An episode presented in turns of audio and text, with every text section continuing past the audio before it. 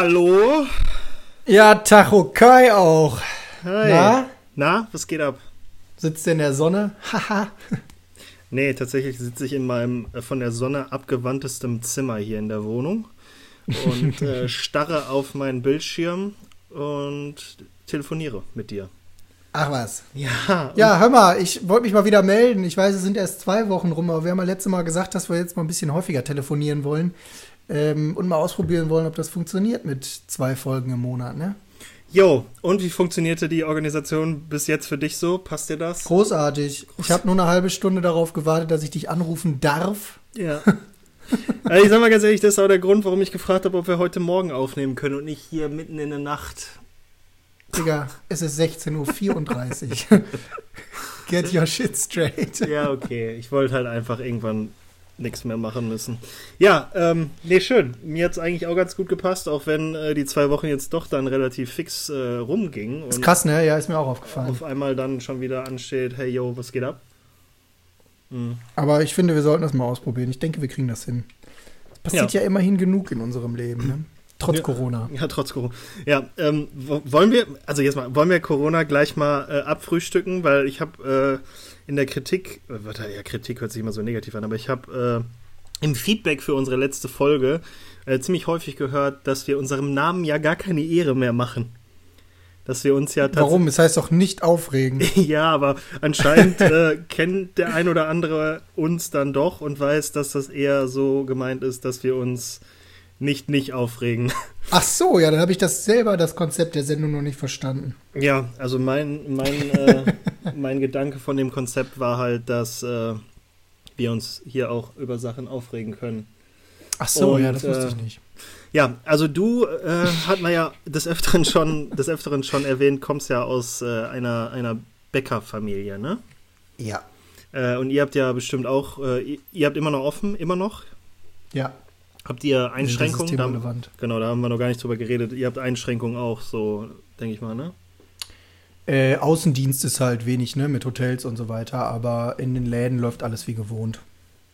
Aber mit zwei Metern Abstand und äh, Ach so, ja, ja, klar. Also, äh, das haben die Kunden aber zum Teil auch wirklich selbst organisiert, äh, dass sie dann nur noch zu zweit in den Laden reingekommen sind. Das führt halt dazu, dass dann an gut besuchten Tagen die Schlange schon mal irgendwie, ich weiß nicht, 150 Meter lang ist ähm, an den Wochenenden oder so. Aber ja, auch da in der Schlange natürlich immer zwei Meter Abstand. Ne? Aber so. das haben die Kunden selbst organisiert. Also. Das ist ja perfekt. Als wollte ich darauf hinaus, dass du sagst, dass vor dem Laden eine Schlange ist. Ich war nämlich hm. in der letzte Woche Sonntag, war ich Brötchen holen. Und mhm. bei, bei, uns hier beim Bäcker ist es halt auch so, die lassen immer nur äh, zwei oder drei Leute in den Laden und vor dem Laden ist dann eine Schlange. Die Schlange mhm. war halt irgendwie so, ich sag mal, 20 Meter lang, weil, keine Ahnung, zehn Leute da anstanden oder so. Und dann standen wir alle da und haben gewartet und das ging immer stetig vorwärts, bla bla, ne? Dann stand ich irgendwann so in der, in der Tür, auf der, in der oder auf der Türschwelle? In der Türschwelle, auf der Türschwelle, auf der Türschwelle. Ja, dann, also ich stand so, ich stand fast. In der Tür, auf der Türschwelle. Ja, ich stand so fast im Laden und wäre so als nächster, übernächster dran. Da kam auf einmal ein, ein, ein, ein alter Mann an Nein. mir und allen anderen vorbei und ging zur Theke. Und das Thekenpersonal schon so, äh, ja, Entschuldigung, Sie können ja jetzt nicht, äh, Sie müssen sich anstellen. Und dann meckerte der wirklich lautstark rum, dass es ja nicht sein kann, dass er sich hier anstellen muss und dass es ja immer schlimmer wird und was die Scheiße denn soll. Und wir, also es waren so alles Leute in, äh, in meinem Alter, äh, wir guckten uns alle so an, äh, haben uns fast das Lachen irgendwie verkniffen, weil wir die Situation alle so abstrus fanden. Und so, du hast in den Augen von den Leuten, die du so angeguckt hast, gesehen, wie alle so gedacht haben: Junge, wir machen das nicht aus Spaß und schon mal gar nicht für uns. Wir machen mhm. das theoretisch gesehen, um dich zu schützen. Aber er palaverte dann da rum und wurde dann äh, halt rausgebeten und im Rausgehen dann auch so, äh, äh, alles scheiße hier, immer schlimmer, bla bla. und, äh, die Corona-Leugner sind die neuen Klimaleugner. Ja, aber nee, dann, dann denke ich mir halt, ja, okay, aber ich denke mir halt auch bei der ganzen Sache, ne, so, es waren ja trotzdem zehn Leute da. Und Corona hin oder her, es wären trotzdem zehn Leute vor ihm gewesen. Mhm. So, das Einzige, was ich sagen kann, ist, ja, die Schlange wäre nicht 20 Meter lang gewesen, sondern acht oder zehn. Aber das ja. ändert ja nichts an dem Fakt, dass trotzdem fucking Leute vor ihm gewesen wären. So, was, was denken so Menschen sich? Das, also, das war mir das. Tja, aber ich glaube, das ist, das ist, ich wollte gerade sagen, das ist einfach so, die denken nicht mehr so weit, ähm, die checken auch einfach nicht. Wahrscheinlich hat er sich noch die Frage gestellt, warum stehen die ganzen Bescheuerten denn in der Schlange? Ist doch ja. alles frei da links. Ja, ist wahrscheinlich nur Slalom durch die Leute draußen durchgelaufen. so, haha, Idioten. stehen die denn alle in der Schlange? Da links ist doch alles frei. so, komm, ey, monothematisch wollten wir heute machen. Ja. Wir wollten doch heute eine Special-Folge aufnehmen. Zu welchem Thema? Ich hatte ja letztes Mal vorgeschlagen, dass wir mal über unsere Auslandssemester quatschen könnten. Ja, das. Äh da Herr Hövelmann jetzt aber schon sechs Minuten auf Corona wieder verschwendet hat. ja, sorry, musste sein. Mit seiner Kacklaune. Der Kai hat nämlich heute wirklich beschissene Laune. Der hat die letzten Tage schon schlechte Laune und jetzt kriege ich das alles ab hier. Ich finde es schön, dass du das nochmal erwähnst. Mhm. Das ist ja auch immer so, ist ja, also. Nicht, dass hinterher heißt, ich wäre auch da mit schlechter Laune gewesen, das war es ja nur du diesmal. Ich sag mal so, ich mag, ich mag ja auch immer so dieses, was ist los? Hast du schlechte Laune? Warum hast du schlechte Laune? Also ja, am Anfang sagst du so, nee, boah, nee, ist, ist okay, ah, gar nichts. Aber wenn dann immer wieder gefragt wird, dann werde ich halt sauer von der Frage. So, du bist ne? so unfassbar undankbar, das ist unglaublich. Ja, ich weiß. Nee, aber ich finde es schön, dass du das jetzt nochmal erwähnt hast, dass ich schlechte Laune habe. Hey, cool. Dann Gut, dich doch komm. einfach. Dann fang an, komm, fang an. Auslandssemester. Okay, ja wir hören uns in zwei Wochen. Hau rein. jo, ciao. Nee, ist ja, ist ja bei dir äh, länger her als bei mir. Ja. Es ist richtig crazy, weil ich die Tage drüber nachgedacht habe, wie lang das schon her ist. Und es ist einfach drei, über drei Jahre her, dass ich nach Südafrika geflogen bin. Also ganz kurz, um die Einordnung zu machen, vielleicht sagen wir einfach ganz kurz einmal, wer wo sein Auslandssemester gemacht hat. Gut, bei dir weiß man es wahrscheinlich schon. Ja, weil ich ähm, Fame bin oder was? Ja, weil, äh, keine Ahnung, weil wir da schon ein paar Mal drüber gesprochen haben. Mhm. Also ich war 2017 Stimmt. von Januar bis Ende Juni 2017 in Südafrika, in Stellenbosch. Das ist so 25 Kilometer von Kapstadt entfernt. Ähm, und habe da an der University of Stellenbosch ähm, mein Auslandssemester gemacht. Ja, genau, das war bei mir das vierte Semester. Jo, und ich hab's. Und äh, Sie? Ich hab's halt äh, mein Auslandssemester geschoben, weil zu der Zeit, also bei, ich wollte ja eigentlich ähm, in die Nähe von Kalifornien nach Riverside und ähm, hatte aber da ja diese, diese Knieverletzung und hatte die dumme Schiene an und habe mich da dann schon entschieden, pass auf, ähm, ist ja nicht so geil, wenn du mit der Knieverletzung da bist, wenn du dann nichts machen kannst, weil mein, mein Gedanke war halt da dann irgendwie Surfen, Skateboard fahren, High Life machen. Und dann äh, war halt so, ja, entweder du hast die Schiene da an oder du wirst operiert und hast im schlimmsten Fall sogar Krücken. Und dann mhm. dachte ich halt so, Auslandssemester in der Sonne, wo man so voll die geilen Sachen machen mit Krücken, äh, eher nicht. Ähm, ja. Deswegen habe ich es halt ähm, nach meinem letzten Semester, also ich habe äh, im Anschluss an die sechs Semester dann das Auslandssemester noch gemacht. Und in der Zeit, wo es dann äh, von dem Originalzeitpunkt des äh, Auslandssemesters machen bis hin zu ich mache meins jetzt wirklich, kam halt äh, New York City noch in den Pool der Unis. Ich wollte gerade sagen, du hast es dann ja schlussendlich nicht in Riverside genau, gemacht. Genau, weil äh, ähm, die Pace University in Manhattan dann auch noch in das, äh, was ist das, Laureate-Netzwerk? Ja, ne, so heißt das. Mm, damals hieß es noch Laureate. Ich glaube, jetzt ist die UI ja in einem anderen. Ja, auf jeden Fall in, in, in, diesem internationalen Uni-Netzwerk äh, ist dann halt auch noch äh, die Pace University in Manhattan dazugekommen. Und dann dachte ich mir so, huh, New York wäre auch schon irgendwie geil. Ja, Wobei äh, es ja ähm, nicht dein erstes Mal in New York war, ne? Nee, es war tatsächlich nicht das erste Mal. Ich war schon mal irgendwie 14 Tage da. 2000. Ja, XX. Genau. Setzen Sie hier eine Zahl Setzen ein. Setzen Sie hier eine Zahl ein, die ich glaube irgendwie acht bis zehn Jahre her ist. Ähm, so, ja, aber 9-11 Memorial gab es schon, nur halt nicht so wie äh, wir es jetzt erlebt haben, sag ich mal. Das ist ja ähm, geisteskrank, ne? Ja. Ich finde, das ist so irre. Ich war so beeindruckt. Ich weiß ja nicht, wie lange irgendwie weiß ich nur, dass du an dem Tag Uni hattest, als ich dich da besucht habe. Und ich glaube, ich bin da sechs Stunden durchgeeiert und äh, hatte trotzdem hinter das Gefühl, dass ich nicht alles gesehen habe. Vielleicht sollten wir aber kurz nochmal sagen, ähm, mein Auslandssemester war auch irgendwie so ähm, das Auslandssemester für all meine Freunde, weil ich. äh, man kann man kann so sagen, also wenn man wenn man Kai hätte auch ein Hostel aufmachen ja, können. wenn man wenn man so die äh, die die die Wohnungslotterie angeworfen hätte, dann ähm, kann man, glaube ich, sagen, dass ich den Hauptgewinn gezogen habe. schon.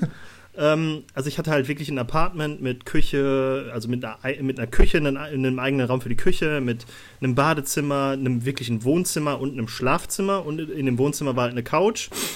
Und ich habe halt sofort all meinen Freunden gesagt: So, Leute, wenn ihr Bock habt, so New York, müsst ihr die Flüge zahlen, könnt ihr bei mir pennen. Und äh, der, der Typ, der. du, du warst der Typ, der gesagt hat: Ja, ich komme auf jeden Fall vorbei. Und du hattest Flüge, bevor ich überhaupt ein die Zusage von der Uni hatte, so ungefähr, ne? Ungefähr, ja. Aber dann hatte ich auch meine Flüge vor deinen Flügen. ja, ja, das ja sowieso. Also, ich habe ja, hab ja Flüge erst gebucht, kurz bevor ich mein Visum abholen konnte, so ungefähr. Ah, die Story haben wir ja schon mal gehabt mit dem Visum, ne? Das war ein Krampf. mit, ja, das war echt, äh, ja. Mit dem Krampf. Ja, und, und dann warst du, von wann bis wann warst du dann genau da? Von ähm, Anfang August? August? bis Ende Dezember. Ja. 2018. 2018, ja. So habe ich dann das wunderbare Thanksgiving mitbekommen, als ich da war. Oh, scheiß kalt. Boah, wie, wie, war das irgendwie? Ich glaube, das kälteste Thanksgiving seit 1871 oder so. Die Sonne, das war ja so trügerisch, ne? Weil die Sonne schien, blauer Himmel, aber es war so scheiß kalt, Alter. Es war echt unfassbar kalt. Wir haben uns sogar zeitweise sind wir immer zwischen den Häuserreihen dahin gegangen, wo ein bisschen Sonne war, aber da waren dann mhm. alle und dann haben wir uns sogar freiwillig zwischen Menschen gestellt. Boah, das, war so krank. Das war schon echt krank, ja. Und vor allem, also man kann ja jetzt nicht mal sagen, wir wären falsch angezogen gewesen. Ne? Du hast mir ja schon vorher gesagt, Junge, packt warme Sachen ein, es wird sackkalt. Und ähm, war es ja dann auch wirklich. Tatsächlich hat aber in der Zeit, wo ich da war, glaube ich, nicht. Doch einmal fiel ein bisschen Schnee, aber äh, das war nicht, nicht viel. Du warst so ähm, gerade nach der Zeit da, wo New York komplett down war, ne? Mhm. Nach ja, ja, genau. Ich glaube, ich glaub davor. Nee, danach warst du da. Weil das war ja, du hast mir noch Bilder geschickt, zwei Tage vor oder so. Genau, das war, das war so unfassbar krank. Da war es von, von jetzt auf gleich, äh, waren anderthalb Meter Neuschnee in äh, New York und ähm, da ging dann gar nichts mehr.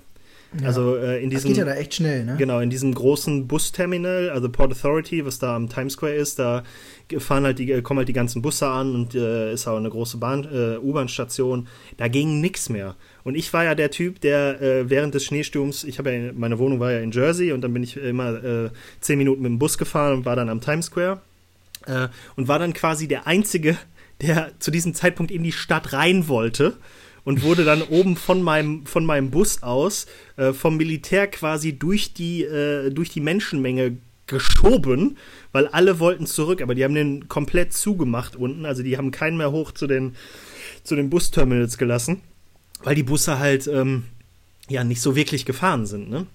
Und dann. Komplett äh, verrückt. Und dann dachte Aber das muss man ja auch mal ganz kurz erwähnen. Du hast es jetzt so im Neben Nebensatz gesagt und gerade ganz kurz erwähnt mit der super Lage von dem Apartment. Es war ja wirklich genial. Ne? Du bist ja 10, 15 Minuten durch den Lincoln, Lincoln-Tunnel war das, ne? Ja, genau, ja. Ähm, durch und dann war es ja direkt nach Port Authority und von da aus bist du ja im, also viel mittiger in Manhattan kann man ja eigentlich nicht sein. Ne? Also Port das Authority, ja wenn du beim Port Authority aus der Tür gegangen bist, bist du zwei Minuten gerade ausgelaufen und standest am Times Square. Ja. So kann man sich das ungefähr vorstellen. Ja, aber jetzt, jetzt springen wir so hin und her. Also wie, wie Findest du das schlimm? Ja, ich habe ja, ich habe ja so ein, also ich habe ja schon eine runde Story aufgeschrieben, weil man kann ja, wir sind jetzt schon quasi, sind wir beide ja schon in New York. Ich habe ja vorher auch noch ein paar Sachen. Also, weil ich, ich habe ja, ich ja jetzt gesagt. Das kommt davon, wenn man sich was aufschreibt, ja, ja. weißt du? Deswegen habe ich das konsequent einfach ignoriert und heute gar nichts aufgeschrieben. Ja, aber ich wollte ja auch ganz, ich habe ja gerade so großspurig erzählt, wenn man äh, sagt, man hat die Wohnungslotterie äh, gespielt, dann habe ich gewonnen. Äh, bei mir war es ja tatsächlich so, ich hätte auch ganz gut mal verlieren können, weil ähm, mein, mein erst, meine erste Suche nach einem Apartment war natürlich, ich wollte unbedingt irgendwo in Manhattan wohnen, ne?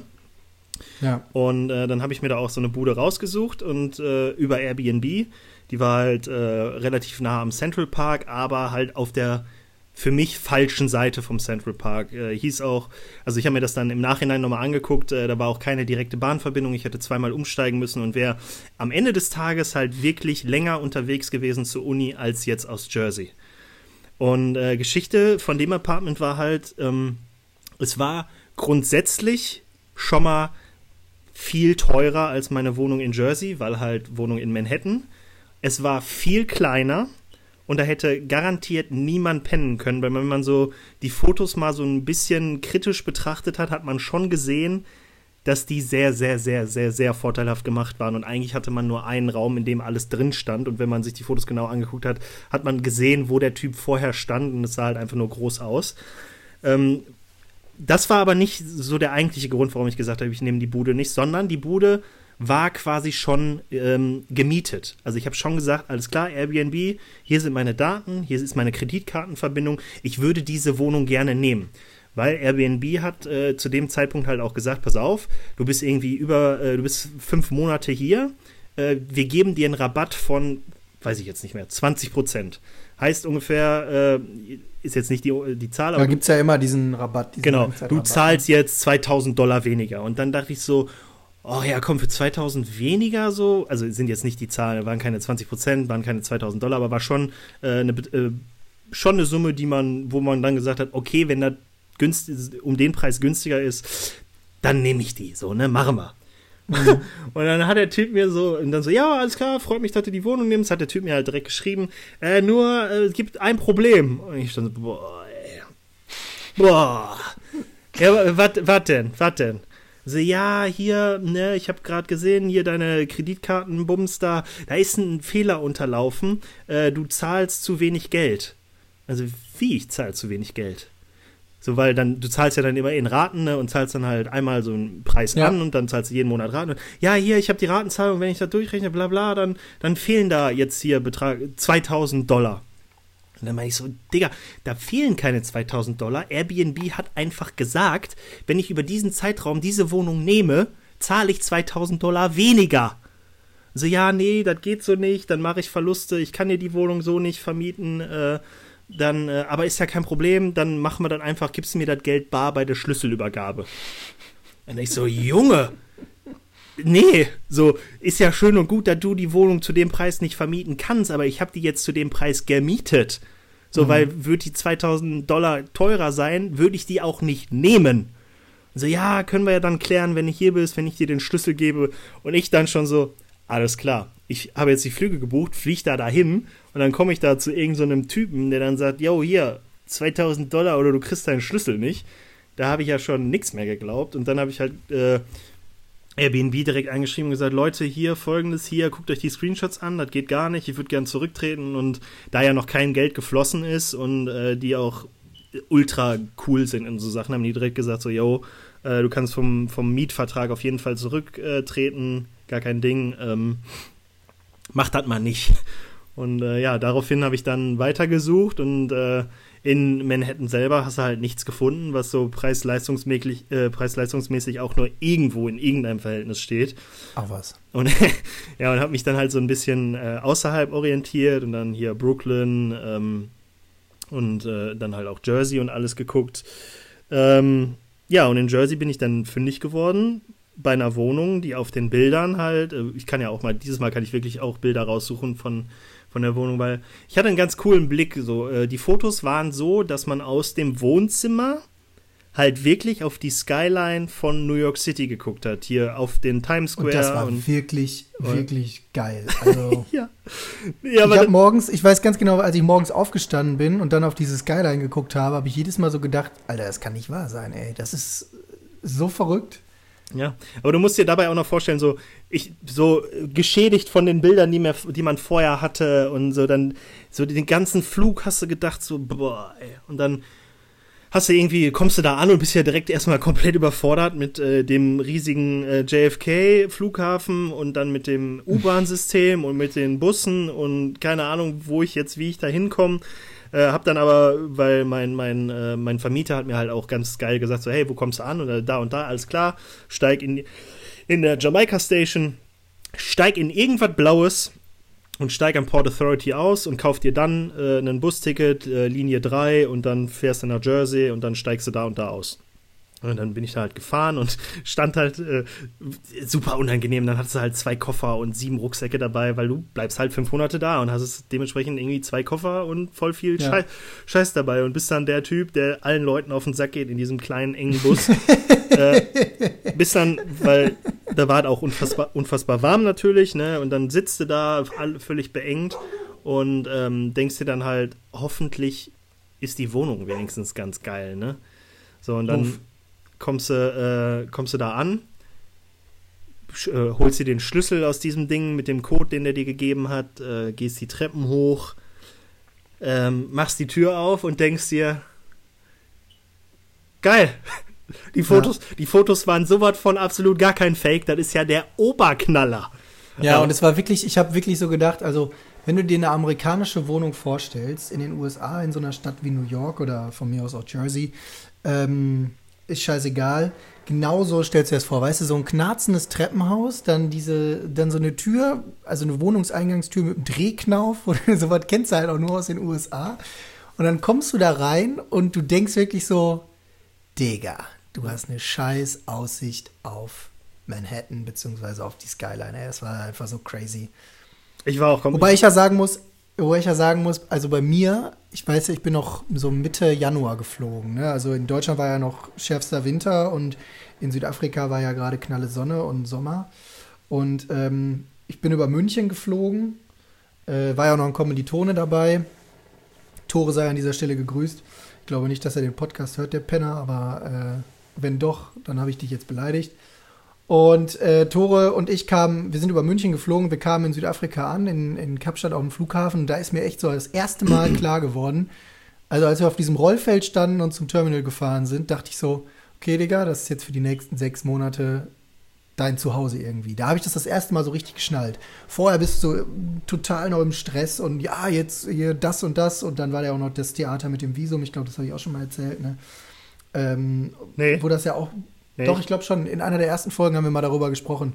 Da hast du deine, deine Frankfurt-Story erzählt und ich habe erzählt, dass ich da so voll den kranken Shit einreichen musste für das Visum mit Auszüge der letzten sechs Monate von einem Konto und ähm, dann noch ein, hier ein ähm, Röntgenbild vom, vom Thorax wegen ähm, Ah, was wollten die nochmal ausschließen? Irgendeine, irgendeine, Lungenkrankheit wollten die ausschließen. Das hast du auf jeden Fall. ach, das hast du auf jeden Fall nicht erzählt. Das ist das erste Mal, dass ich davon höre, dass du Röntgenbilder Echt? schicken musstest, jo. Ja, ja, ich musste noch zum, zum Arzt und meinen Thorax röntgen lassen, weil die. Ah, die wollten irgendeine, irgendeine Lungenkrankheit ausschließen. Ähm, und dafür musste man halt Röntgenbilder einreichen. Und es war halt so ein bisschen ein Problem, weil unsere Hochschule damals nicht genau wusste, was die Botschaft in Berlin wirklich haben will.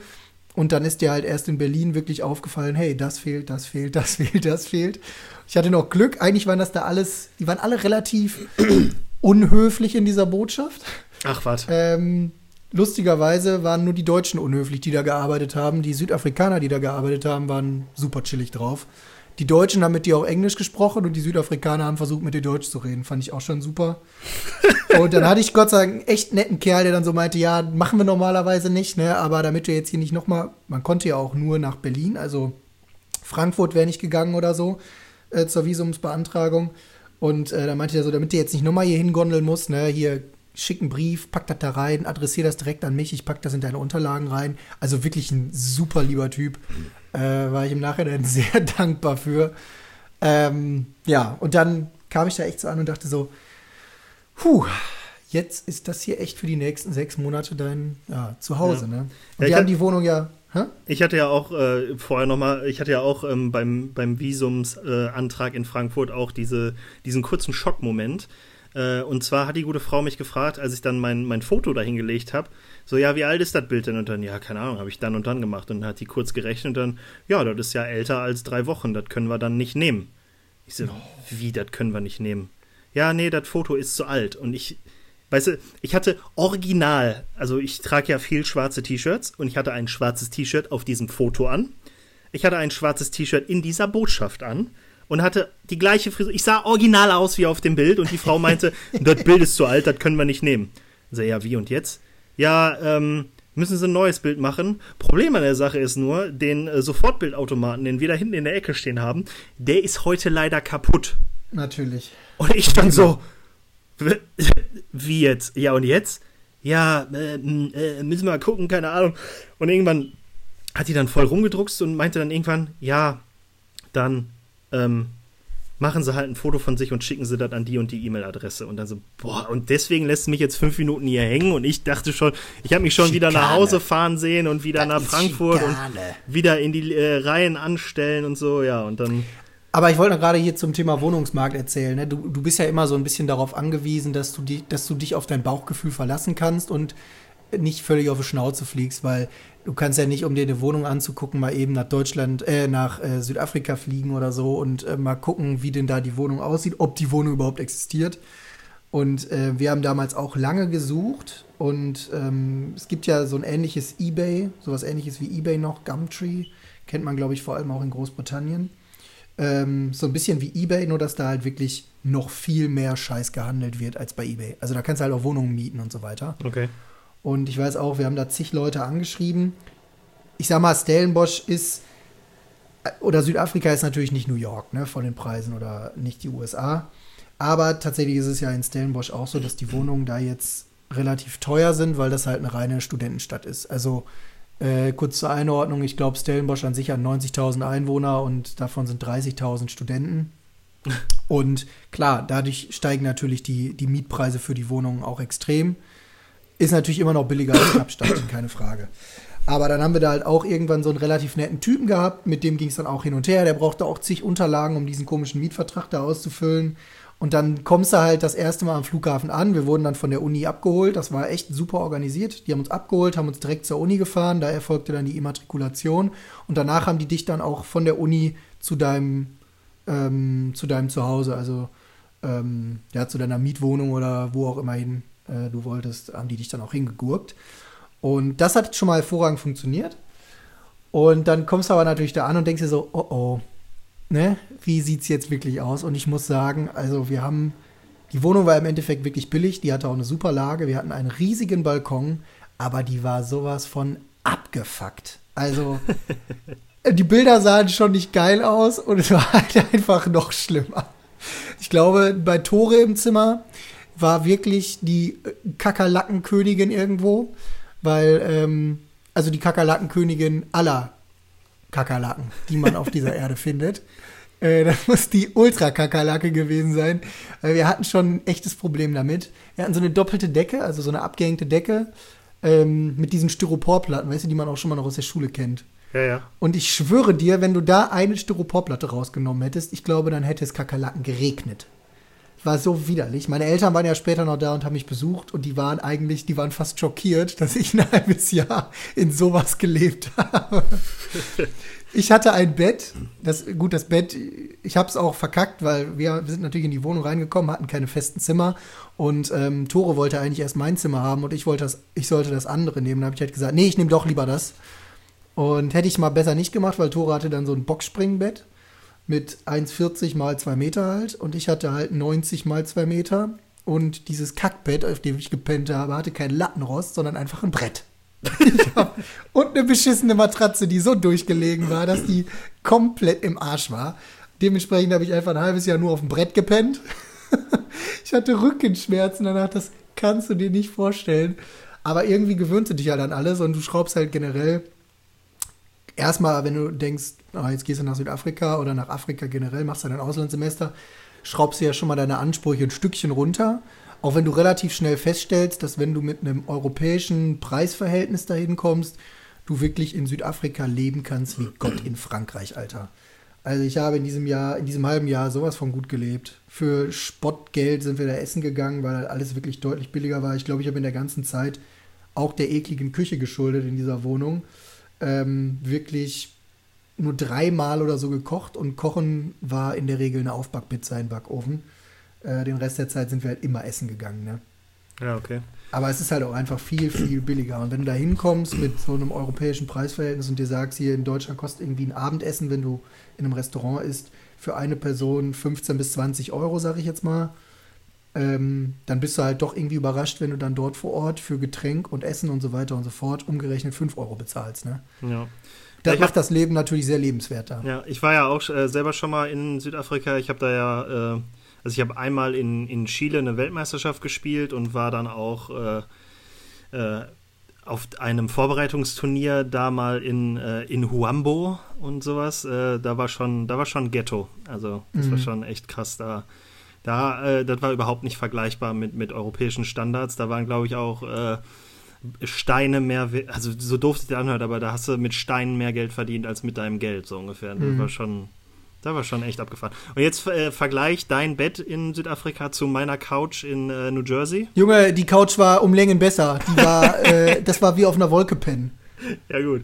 Man muss sagen, man konnte an dieser Couch ja so ziemlich jede Metallstrebe, die man da irgendwie reingebaut hatte, konnte man erspüren und ertasten, wenn man da drin gepennt hat. Aber zumindest gab es irgendetwas, was gefedert hat. Das ist bei einem Brett nicht so. Ja, das stimmt schon. Ja, okay. Gibt es eigentlich Vorurteile, mit denen du gerne aufräumen würdest, wenn Leute über New York nachdenken oder konkret über Manhattan? Boah. Also ich würde sagen, äh, jetzt zum, zum einen, ich habe. Also auch um Leuten Angst zu nehmen, die vielleicht jetzt überlegen, ihr Auslandssemester auch in New York zu machen. Also ich habe ich, ich hab in New York wirklich niemanden kennengelernt, der zum Beispiel Trump gewählt hat. mhm. äh, aber sonst ähm, heißt es ja Meinst immer. du, weil New York einfach grundsätzlich so kosmopolitisch ist, oder? Ja, voll. Also das Erste, was ich so äh, gelernt habe da, ist ja, dass ähm, in New York äh, mehr Iren wohnen als äh, in, in Dublin und äh, mhm. mehr Juden als in Schlag mich tot und mehr Italiener als in Rom und äh, mhm. mehr Deutsche als in Berlin. Also Deutsche habe ich jetzt nicht so viel getroffen, aber du hast schon äh, durch die Bank gemerkt, dass da doch ein sehr großer Anteil an an Ausländern halt wohnt, ne? Also, mhm. aber trotzdem. Amerikaner eigentlich. Ja, wenig Amerikaner. Also mhm. wenig ist trotzdem noch genug, ne? Weil es ja eine unfassbar große Stadt so und einfach unfassbar ja, viele Menschen so. Ähm, und nicht alle sind Banker. Nicht alle sind Banker tatsächlich und äh, halt auch wirklich, wirklich, wirklich, wirklich, wirklich viele Touris, ne? Ja, ja, klar. Und äh, das ist, äh, und ich habe ja irgendwann habe ich mir dann auch gesagt, ich habe einen Bildungsauftrag und man fühlt sich ja dann schnell so als Local und ist dann da durchgerannt, weil keine Ahnung, du hattest halt irgendwann ist es bei dir Routine, du äh, steigst im Times Square aus dem Bus, äh, gehst da in die U-Bahn und steigst dann am World Trade Center aus deiner U-Bahn, mhm. läufst da hoch und das erste, was du siehst, äh, weißt, den Blick kennst du ja auch, du äh, siehst halt dann das World Trade Center und mhm. wenn du mhm. aus dieser U-Bahn-Station halt hochgehst, ähm, hattest du jeden Tag halt Leute, die zum ersten Mal aus dieser U-Bahn-Station ja, ja, aussteigen und dann stehen bleiben mit offenem Mund, mitten im Gang, sag ich mal, und so, boah, krass. Und du bist dann jeden Tag zu spät für die Uni und willst eigentlich nur, musst eigentlich fast schon rennen, um rechtzeitig zur Vorlesung zu kommen. Und irgendwann habe ich mir dann halt angewöhnt, so Leute, die Touris, die einfach stehen bleiben, um jetzt ein Foto zu machen, ohne auf irgendwas zu achten, einfach anzurempeln, damit die merken, dass sie dumm sind, so, ne? Mhm. Aber weißt du, was mir in dem Zusammenhang auch dann einfällt, weil so ging es mir ja genauso. Ähm, ich weiß auch noch, ich kam ja irgendwie nachmittags an. Du hattest, glaube ich, noch eine Vorlesung. Wir haben wirklich nur zehn Minuten Zeit gehabt, kurz zu quatschen. Es war ja sowieso nicht klar, ob wir uns überhaupt noch bei dir treffen in der Bude. Und dann hatte ich aber einen netten Uber-Fahrer. Ich bin ja ähm, nach. Oh, warte mal, ich bin. Ah, genau, Newark. Du bist in Newark gelandet, ja. Genau, und dann bin ich ja von da aus mit dem, äh, mit dem Uber gekommen ich hatte halt einen total netten Uber-Fahrer, mit dem habe ich mich schon die ganze Zeit unterhalten. Meinte ich so, ja, ich habe auch ein bisschen Zeitdruck hier, weil mein Kumpel wartet, der hat noch, hat gleich noch Uni-Vorlesungen und so.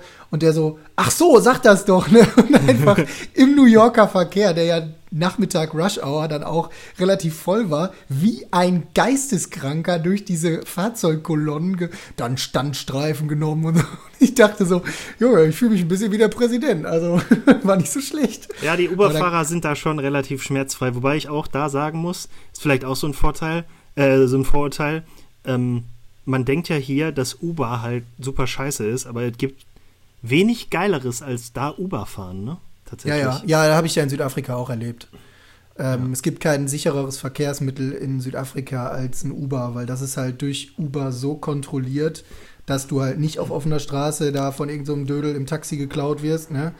Ähm, oder in der Bahn halt überfallen wirst. Also es gibt kein besseres Verkehrsmittel in Südafrika als Uber. Ich bin da so viel Uber gefahren. Und das Gute, ähm, das Gute daran ist halt auch, du sagst ihm, also ich habe das relativ viel gemacht, so pass auf, Junge, ich muss dann und dann los und muss da und da hin und dann hat er gesagt, alles klar, das kostet das und das Geld mhm. und dann hat es halt auch das Geld gekostet. Ja. Ne? So bei den ja, Ta Taxifahren in New York ist halt immer äh, kostet entweder drei Millionen Dollar oder nicht und äh, oder nicht war aber nie, sondern das hätte immer drei Millionen Dollar gekostet und da war ja. Uber-Fahren schon, dann wusstest du, was du kriegst, ne? Aber ich wollte gerade noch sagen, so ging es mir ja auch ein bisschen, weißt du, und dann haben wir irgendwie, hast du irgendwie gesagt, ja, mach dich hier, komm erstmal an und so. Hat es mir noch ein Busticket gegeben, damit ich mich darum schon mal nicht mehr kümmern musste. Und dann bin ich ja auch irgendwie mit dem Bus dann rübergefahren. kam dann auch am Port, äh, ja genau, Port Authority an und bin dann da auch in die, äh, in die U-Bahn umgestiegen. Auch runter bis World Trade Center gefahren, ist ja, glaube ich, sogar die letzte Station, ne? Komm da raus, komm aus diesem Oculus Rift raus und stehe halt auch erstmal vor dem One World Trade Center und denk auch erstmal so, Digga, das ist mal ein Bau. Guckst da so hoch, es ist alles dunkel, du siehst halt das Gebäude noch so erleuchtet und das, da war so für mich der erste Moment, wo ich so gecheckt habe, yo, du bist gerade echt in New York. Also ich kann es auch irgendwie ein bisschen verstehen, aber ich kann natürlich genauso nachvollziehen. Und das ging mir ja da in Südafrika genauso. Da sind ja auch sehr, sehr viele asiatische Touristen. Ähm, wenn du halt dann in Kapstadt unterwegs bist und die Bürgersteige sind halt nun mal nicht 150 Meter breit, sodass jeder einfach stehen bleiben kann, wenn er will, dann kriegst du halt irgendwann eine Krawatte, ne? Das ist einfach so. Ja.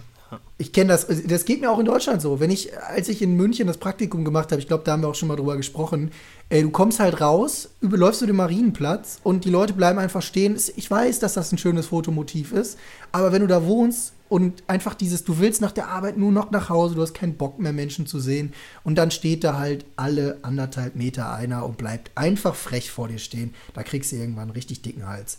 Jo. Naja. Nee, aber ähm, äh, was wo, waren wir vorhin stehen geblieben wegen Auslandssemester? Vorurteile. Ich wollte noch sagen, äh, das Vorurteil, mit dem ich da wirklich geschlossen habe in äh, New York, als ich dich besucht habe, war, weil ich ja auch gewissermaßen einen Local besucht habe, ne, der sich ja auch ein bisschen auskannte, dass New York nicht unbedingt unendlich teuer sein muss. Jo, aber das habe ich ja auch, äh, wie der Amerikaner sagt, the hard way gelernt. Mhm. Weil, ähm, ich sag mal so, der erste Monat in New York City, da, ich war ja auch die ersten zwei Monate komplett alleine, da hatte mich noch keiner besucht, außer mein ehemaliger Chef, mit dem ich dann ein bisschen rumgehangen habe. Ähm, da bist du dann natürlich, äh, wenn du irgendwie was essen wolltest, dahin gegangen, äh, wo du halt gerade warst. Ne? Und dann bist du am Port mhm. Authority ausgestiegen und hast dann, sag ich mal, am Port Authority eine Pizza gegessen, wo so ein Pizzaslice dann 8 Dollar kostet und ähm, irgendwie nach Zum einem Schluss bist du dann nur 20 Meter weitergegangen genau. und kanntest den 1 Dollar Slice. Da, da, wusstest du dann, wo, die, wo es die 1 Dollar Pizza gibt äh, mhm. und dann, weißt hast du im ersten Monat unfassbar viel Geld ausgegeben und im zweiten Monat hast du halt quasi kein Geld mehr dafür ausgegeben. Das war äh, schon, schon krass und da kann ich auch ganz klar äh, äh, sagen, dass auch viele oder alle, die mich besucht haben, halt von, von meinen Fehlern, sag ich mal, sehr gut profitieren konnten, weil ich wusste halt äh, so Sachen wie wenn du äh, aufs Rockefeller Center rauf willst, äh, zum Top of the Rocks, kannst du entweder zum Top of the Rocks zu der Aussichtsplattform und da irgendwie 30 bis 50 Dollar zahlen, um da zu sein.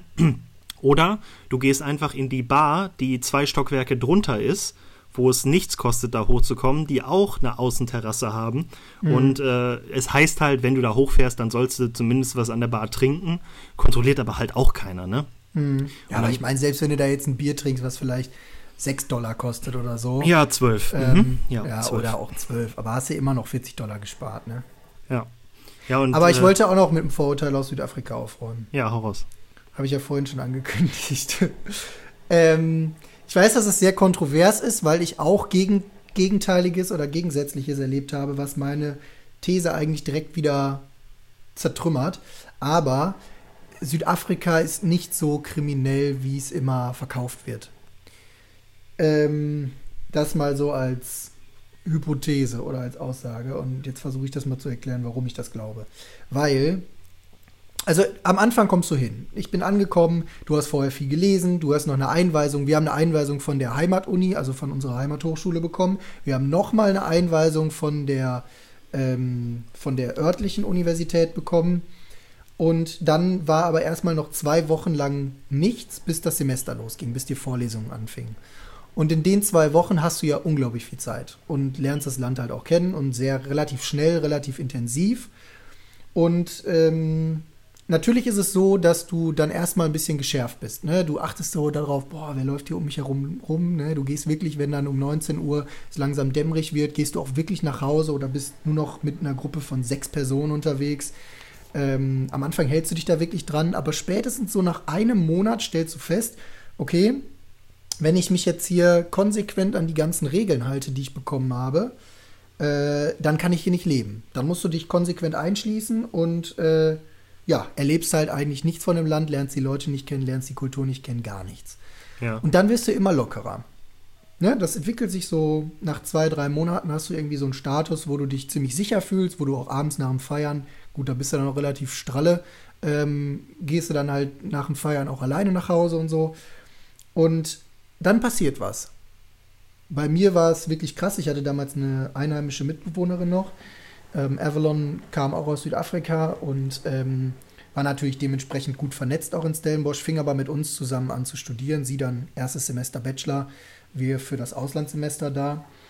Und äh, sie kannte natürlich die Leute vor Ort so ein bisschen. Und dann ist eine Freundin von ihr nachts mit ihrem, ich glaube, mit ihrem Freund unterwegs gewesen, zumindest irgendwie mit einem Kumpel, ähm, im Auto. Und die sind halt so 150 Meter Luftlinie, ja nicht mal, 50 Meter Luftlinie von unserer Bude nachts ausgeraubt worden. Oh, okay. Und ich weiß noch, ich lag im Bett. Morgens habe ich halt Tori irgendwie im Flur getroffen und da meinte Tori so: Sag mal, hast du heute Nacht auch den Unfall gehört? Und ich so: Nee, ich habe nichts gehört. Ja, und dann war es halt so, die war mit dem Auto unterwegs, mussten an einem Zebrastreifen halten, dann sprangen ein paar Leute auf die Straße, haben sie ausgeraubt, haben denen das Auto geklaut, haben sie auf der Stelle erschossen, What? ihn mitgenommen, verprügelt und ein bisschen außerhalb von Stellenbosch an den Straßenrand geworfen, wo er dann irgendwie zwei, spät, zwei Tage später schwer verletzt gefunden wurde. Alter. Und halt auch noch berichten konnte, dass die wirklich sich nicht gewehrt haben. Ne? Die haben gesagt, nehmt das Auto, lasst uns am Leben, aber da zählt halt ein Menschenleben einfach nicht so viel wie in Deutschland. ähm, und da ist es auch nicht so krass, wenn du jemanden umbringst, weil danach gehst du in dein Township zurück. Und das muss man jetzt mal so vorurteilsbelastet leider sagen. Es sind halt meistens die Leute, die aus den Townships kommen. Ähm, die halt dann zurück in die Township gehen und da halt auch nicht von der Polizei oder ja, von den Verfolgungs, äh, Strafverfolgungsbehörden wie in Deutschland irgendwie verfolgt werden, bis halt wirklich der Täter gefunden ist. Ja, ja. ja das habe ich, also nicht, das ist schon krass. Also, also so, äh, solche Sachen, das wollte ich nur kurz sagen, sowas rüttelt dich halt dann wieder wach, vor allem wenn du das mitkriegst, ähm, dass es halt eine Freundin von deiner Mitbewohnerin war, eine sehr gute Freundin, aber ich bin trotzdem der festen Überzeugung, wenn du dich an so ein paar Grundregeln in diesem Land hältst, und dazu gehört zum Beispiel nicht das, was mal zwei amerikanische Austauschstudentinnen gemacht haben, die dann irgendwie meinten, sie müssten die äh, barmherzigen Samariter spielen und sind dann da in Kailicha, das große Township, was zwischen Kapstadt und Stellenbosch liegt, ähm, mit 600.000 Einwohnern, glaube ich, ähm, sind halt dann da reingegangen und wollten die dann da mit Essen versorgen. Ja, da haben sie sich halt an den Falschen da gewandt und sind halt auch nie wieder rausgekommen. So ein so einen Scheiß darfst du halt nicht machen. Ne? Aber wenn du dich an so ein paar Spielregeln hältst, kannst du in diesem Land wirklich sehr gut leben. Und wir haben nicht in einer gated Community gewohnt, wo halt ein dicker Zaun drum war oder so, so ja. wie andere Leute, die wir da in dem Semester kennengelernt haben. Sondern wir haben ganz normal im normalen Mietshaus in der WG gewohnt und haben das total easy überlebt. Ne?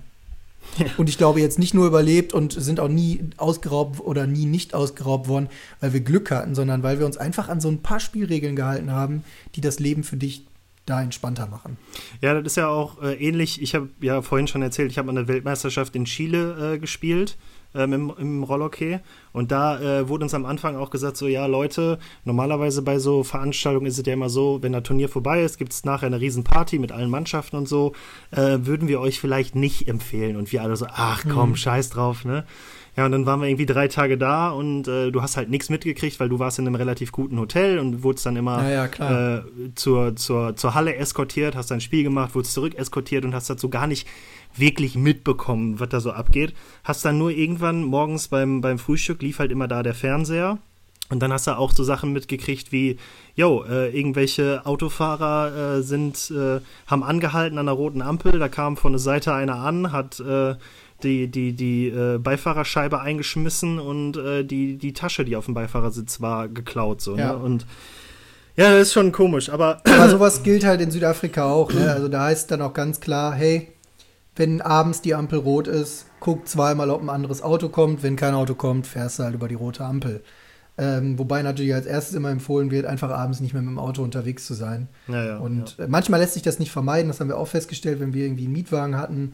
Ähm, dann kommt der Abend halt doch schneller, als man denkt, oder man war abends irgendwie noch in Out Bay oder Camps Bay oder in Kapstadt was essen und fährt dann abends zurück. Ähm, aber ja, weißt du, da machst du einfach so ein paar Dinge nicht. Du hältst halt nicht mal eben an, um dann am Straßenrand zu pinkeln oder ja, keine Ahnung. Also so ein bestimmter Man ist halt sensibilisierter für die ganze Sache. Also wenn man da, ich sag mal, ich habe es auch schnell gemerkt, wenn du mit äh, gesundem Menschenverstand die paar Sachen machst, so, weißt du, abends am Times Square passiert dir nichts, aber ich würde halt auch nicht durch dunkle Gassen gehen. Weil ja. äh, mein Vater hatte auch relativ viel Schiss und meinte so, ja, pass auf dich auf, bla bla, weil ich, ich, war ja auch, ich war ja tatsächlich alleine in New York quasi und bin dann auch immer von der Uni, irgendwann äh, sind alle Leute ausgestiegen und dann war es halt auch alleine unterwegs und auch die, die Sicherheitseinweisungen der, der Uni vor Ort hat dann auch so ein paar Sachen gesagt und genau wie bei dir, so, ja, fahrt abends nicht mit der U-Bahn. Und wenn ihr abends U-Bahn fahren müsst, dann guckt, dass ihr nicht alleine in so einem Abteil sitzt, sondern setzt euch immer zu Menschen, passt auf, dass ihr nie alleine irgendwo seid, bla bla. Ja. Ähm, es ist jetzt nie passiert, dass ich wirklich in der, in der Situation war, wo ich abends dann irgendwo alleine stand und mir gedacht habe, fuck ey, die ganzen Züge sind leer, ich weiß jetzt nicht, was ich tun soll oder der Bus ist leer, bla bla. Sowas habe ich halt Gott sei Dank nie erlebt. Aber trotzdem haben die dir das alles gesagt. Genauso haben sie gesagt, äh, da ist äh, Polizeiautorität ja auch ganz anders. Mhm. Und ähm, gerade in New York City, weil ich sag mal so, die haben ja schon ähm, ziemlich viel Scheiße erlebt da und deshalb sind die da auch relativ spaßbefreit, was, was ihre Polizei- und Militärpräsenz da äh, so mhm. betrifft. Weil, was ich ja sehr befremdlich fand, muss genau, ich sagen. Genau. So, ja, am Anfang fandst du das sehr befremdlich so, wenn du dann da im Port Authority bist und da erstmal die Leute mit dem, mit dem äh, automatischen Waffen stehen, äh, vom Empire Shield in Komplettmontur ähm, und denkst dir so, uiuiuiui. Ui, ui, ui aber mhm. irgendwann merkst du dann halt, das sind auch nur ganz normale Menschen und wenn die hier sind, bist du halt safe. Du kannst auch zu denen hingehen. Also ich bin auch zweimal zu denen gegangen und habe gesagt, pass auf, wie komme ich denn dahin? Und dann geben die dir sofort Auskunft und so. Und die sind alle super freundlich. Ähm, du, aber die verstehen halt keinen Spaß. Wenn du da ein Arschloch nee, bist, ja, ja. Äh, dann liegst du da, da auch schnell. Auch da, genau, ne? dann liegst du halt auch schnell am Boden. Die haben den Fuß bei dir drauf und dann äh, wirst du auch weggebracht so ungefähr. Ne? Ja. Weil es hieß. Ähm, die hieß auch ganz klar von, von der Uni, so in der, in der Orientierungswoche, haben die gesagt, wenn irgendwann ein Polizeityp oder einer vom Militär zu euch kommt und was von euch will, macht bitte alles, was der von euch will. Die verstehen da keinen Spaß. Mhm. Und wenn der sagt, stellt euch auf ein Bein und hüpft dreimal im Kreis, dann stellt euch doch einfach auf ein Bein und hüpft im Kreis. Ihr habt ja, macht einfach keinen Scheiß hier, ne? Weil auch so, ich habe mich dann auch in, in der einen Kneipe, äh, wo wir wahrscheinlich auch mal waren, äh, im Port Authority, ja, in dem ja. irischen Pub. Mehr als äh, einmal. genau, ja, da habe ich äh, halt auch mal einen Polizisten getroffen, der in New York äh, da unterwegs war und der hat dann auch so ein paar Sachen gesagt, so, ey, und wenn ihr Digga, da war ich dabei. Ja, genau. Das war der Typ mit seiner Freundin. Genau, und der hat dann halt auch gesagt, pass auf, und wenn ihr, wenn ihr Gras raucht oder so, ne? Und euch jemand äh, von der Polizei fragt, pass auf, ist das Gras? Dann sagt ihr, ja, nee, äh, schmeißt das am Boden und geht einfach weg. So, macht nicht auf dicke Hose, schmeißt das Ding einfach weg, weil der Typ hat super viel mehr zu tun, als euch deswegen auf den Sack zu gehen. Wenn ihr euch, mhm. also wenn, wenn ihr das Ding wegschmeißt und sagt, alles klar, tut mir leid, ich gehe in eine andere Richtung, dann ist alles cool. Sobald du aufmüpfig wirst, macht er dich halt lang. So. Und wenn du dich daran einfach hältst, dann ist alles cool. Ich glaube, das ist so ein Learning, was man grundsätzlich allen Leuten mit auf den Weg geben sollte. Also ich finde auch Menschen, die in Deutschland anfangen zu diskutieren mit irgendwelchen Polizisten oder so, ähm, kann ich auch nie, also in den meisten Fällen nicht nachvollziehen, weil Junge, was willst du denn bewirken? In, in letzter Instanz sitzt der Typ immer am längeren Hebel. Ja, nur so. das, der Unterschied ist ja jetzt, äh, in Deutschland machen die vom längeren Hebel seltener Gebrauch, ne? Aber ja, in Amerika. Weil in Deutschland immer noch ein Gesetz, weil dann immer noch ein Gesetz da ist, was ein anderes Gesetz aushebelt und äh, im Endeffekt kannst du wahrscheinlich mit irgendwelchen Gesetzen den längeren Hebel lahmlegen. Irgendwie ja, aber da ist halt so, was der, irgendwie. Genau, was der sagt, ist halt Gesetz und da, ja, äh, ja da wirst du dann auch äh, ich sag mal, ausgelacht, wenn du dich nicht dran hältst und da am Boden liegst, dann denken mhm. sich alle Leute, Junge, Junge, das war blöd von dir, da bist du jetzt mhm. selber schuld und da kräht dann kein Haar nach, wenn der dich ja. am Boden lang macht, ne? Ja. Absolut. Was ich allerdings sagen muss, wir waren dann, das ist mir jetzt die Tage eingefallen, weil das so rund um Ostern war.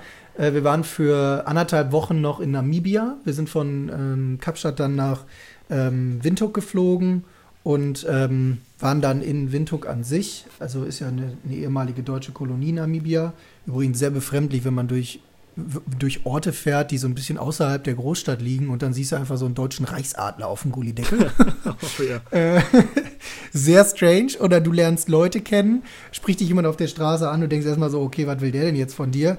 Dann stellt sich aber raus, der ist halt irgendwie ein Deutschlehrer am Goethe-Institut, äh, spricht besseres Deutsch als du. Ich meine, gut, das ist jetzt vielleicht bei uns auch nicht so schwierig, weil wir irgendwie die letzten Assis quatschen, aber ähm, dann stellt sich heraus, der ist halt irgendwie damals mit der Kinderlandverschickung, ähm, als Namibia dann noch sozialistisch war, in, in die DDR gekommen und ist da ausgebildet worden, in Anführungszeichen. Später dann zurückgekommen und jetzt Lehrer am Goethe-Institut und der spricht, wie gesagt, besseres Deutsch als du. Ja, ja. Aber da haben wir dann so ein nettes Erlebnis gehabt. Also, da muss ich sagen, ging mir zwei oder dreimal wirklich krass der Stift, weil grundsätzlich ist es halt so, in Namibia ist das Thema Polizei noch mal ein anderes. Die sind da gerne schon mal ein bisschen willkürlicher. Okay. Und ähm, da kann es dir halt auch schon mal passieren, du kommst in eine Polizeikontrolle, der nimmt dir deinen Führerschein ab und sagt, äh, welchen Führerschein? Ich habe keinen Führerschein von dir. ähm, ich könnte aber mal in meiner Tasche nachgucken, wenn du mir jetzt, keine Ahnung, 500 Rand gibst oder so. Und äh, dann ist der Spaß natürlich schon ein bisschen anders. Ne? Und dann sind wir zweimal da in eine Polizeikontrolle gekommen. Wir haben uns ein Auto gemietet am Flughafen, sind dann direkt nach äh, Windhoek eigentlich gefahren. Einmal sind wir irgendwo im Nirgendwo, ähm, in irgendeinem Dorf, was ein bisschen aussah wie so eine alte Westernstadt in den USA, äh, in eine Polizeikontrolle gekommen. Kein anderes Auto außer Polizisten um uns herum. Und der Typ kam dann halt so ins Fenster, meinte so, ja, hi Leute, äh, kann ich mal Führerschein, Fahrzeugpapiere und ähm, hier auch euren, eure ID-Card und so weiter sehen. Wird ihm das alles gegeben, der uns angeguckt und meinte so, äh, das ist ja gar kein internationaler Führerschein. Und wir so, oh oh, Ups. haben schon unsere Fälle schwimmen sehen. Und dann meinte Tore auch noch, er müsste witzig sein, weil der Polizist dann so fragte, ihr seid zwei Typen, habt denn keine Mädels dabei? Und Tore dann so, nee, haben wir nicht, aber vielleicht hast du ja welche für uns. Kla klassischer Natürlich, Tore. wer Tore kennt, weiß, dass Tore sowas gerne macht, ähm, nicht immer einen Schritt weiter denkt unbedingt. Ähm, da guckte der Typ dann nur ein bisschen schief und ich Tore nur so Kopfschütteln angeguckt. Und wir hatten halt auch noch wirklich viel Kohle dabei, weil wir in, wir waren auf dem Weg zur, zur Küste nach Swakopmund und wollten da eine, eine Quad-Tour in der Wüste machen und mussten das halt vor Ort bar bezahlen. So wie alles, da zahlt man alles bar. Ähm, kann man sich jetzt einen Teil für denken. Unter anderem auch Mieten werden da auch immer bar bezahlt. Ja, jedenfalls, äh, das war zweimal Polizei, genau auf dem Rückweg. Dann nochmal am Osterwochenende sind wir auch in eine Polizeikontrolle gekommen. Der fing dann auch wieder an mit internationalen Führerschein, war dann aber relativ nett und meinte dann, naja, komm hier, äh, ist ja Ostern, ne, fahrt mal weiter. Und dann, das war wirklich die gruseligste Situation. Wir waren mit dem Auto auf einer Autobahn unterwegs und Autobahn bedeutet da, du hast eine Schotterpiste, die halt ziemlich hügelig hoch und runter geht, wo du mit 60 km lang fährst und wirklich richtig, da geht dir richtig der Arsch. Ne? Also da hast du wirklich Angst. Ähm, weil diese Straße ist halt einfach keine Straße, sondern eine Schotterpiste und du knallst da mit 60 Sachen lang, hast Angst um das Auto, hast Angst um dein Leben und dann überholt dich mit 100 Sachen so ein LKW auf der linken, also linken Spur in Anführungszeichen, der einfach geradeaus an dir vorbei donnert und du denkst dir nur so, Junge, wie kann man denn so geistes, äh, wie kann man denn so geisteskrank sein? Und dann war halt so diese Standardsituation, vor der dich jeder in Afrika warnt. Auf einmal fährt aus dem Nirgendwo ein Auto auf die Straße und bleibt stehen. Und dann kommt in der Regel von hinten noch ein zweites Auto und dann springen ein paar Männer aus den Autos raus und du bist am Arsch, weil du kannst ja nicht mal abhauen. Rechts und links von dir ist ein Wald oder, oder Busch und äh, die haben dich halt eingekeilt und auf einmal stand ein Auto vor uns. Tore und ich guckten uns nur so an und wir waren uns wirklich ziemlich sicher, jetzt sind wir am Arsch. Ich habe schon nur noch so den Rückspiegel beobachtet und habe darauf gewartet, dass hinter uns dann auch ein zweites Auto äh, und sozusagen einkeilt. Und dann ging das so für mich gefühlt zweieinhalb Minuten lang, wahrscheinlich waren es im Endeffekt nur 25 Sekunden, bis dann dieser Transporter wieder von der Straße runterfuhr und irgendwie genauso schnell verschwand, wie er aufgetaucht war. Und wir uns wirklich nur angeguckt und so gedacht haben, ich glaube, wir sind gerade so knapp davon gekommen. Weiß nicht, ob die sich irgendwie nur nicht richtig abgestimmt hatten oder so und deswegen die Nummer daneben gegangen ist. Aber da habe ich wirklich gedacht, so, das war's. Jetzt ist Schluss. Ja, schön. Das war so crazy. Das hört sich ja voll so an, als würdest du das aus dem Semester anderen Leuten empfehlen. Ja, ich würde jetzt vielleicht nicht unbedingt den Besuch in Namibia auf irgendwelchen abgelegenen Straßen empfehlen, aber ansonsten, Südafrika war Hammer. Ja, aber jetzt, äh, wo wir gerade auf Auslandssemester, wir haben ja jetzt wenig über, über Uni an sich geredet. Wie war denn Uni bei dir so im direkten deutschen Vergleich? Krank, anstrengend. Ja, ne?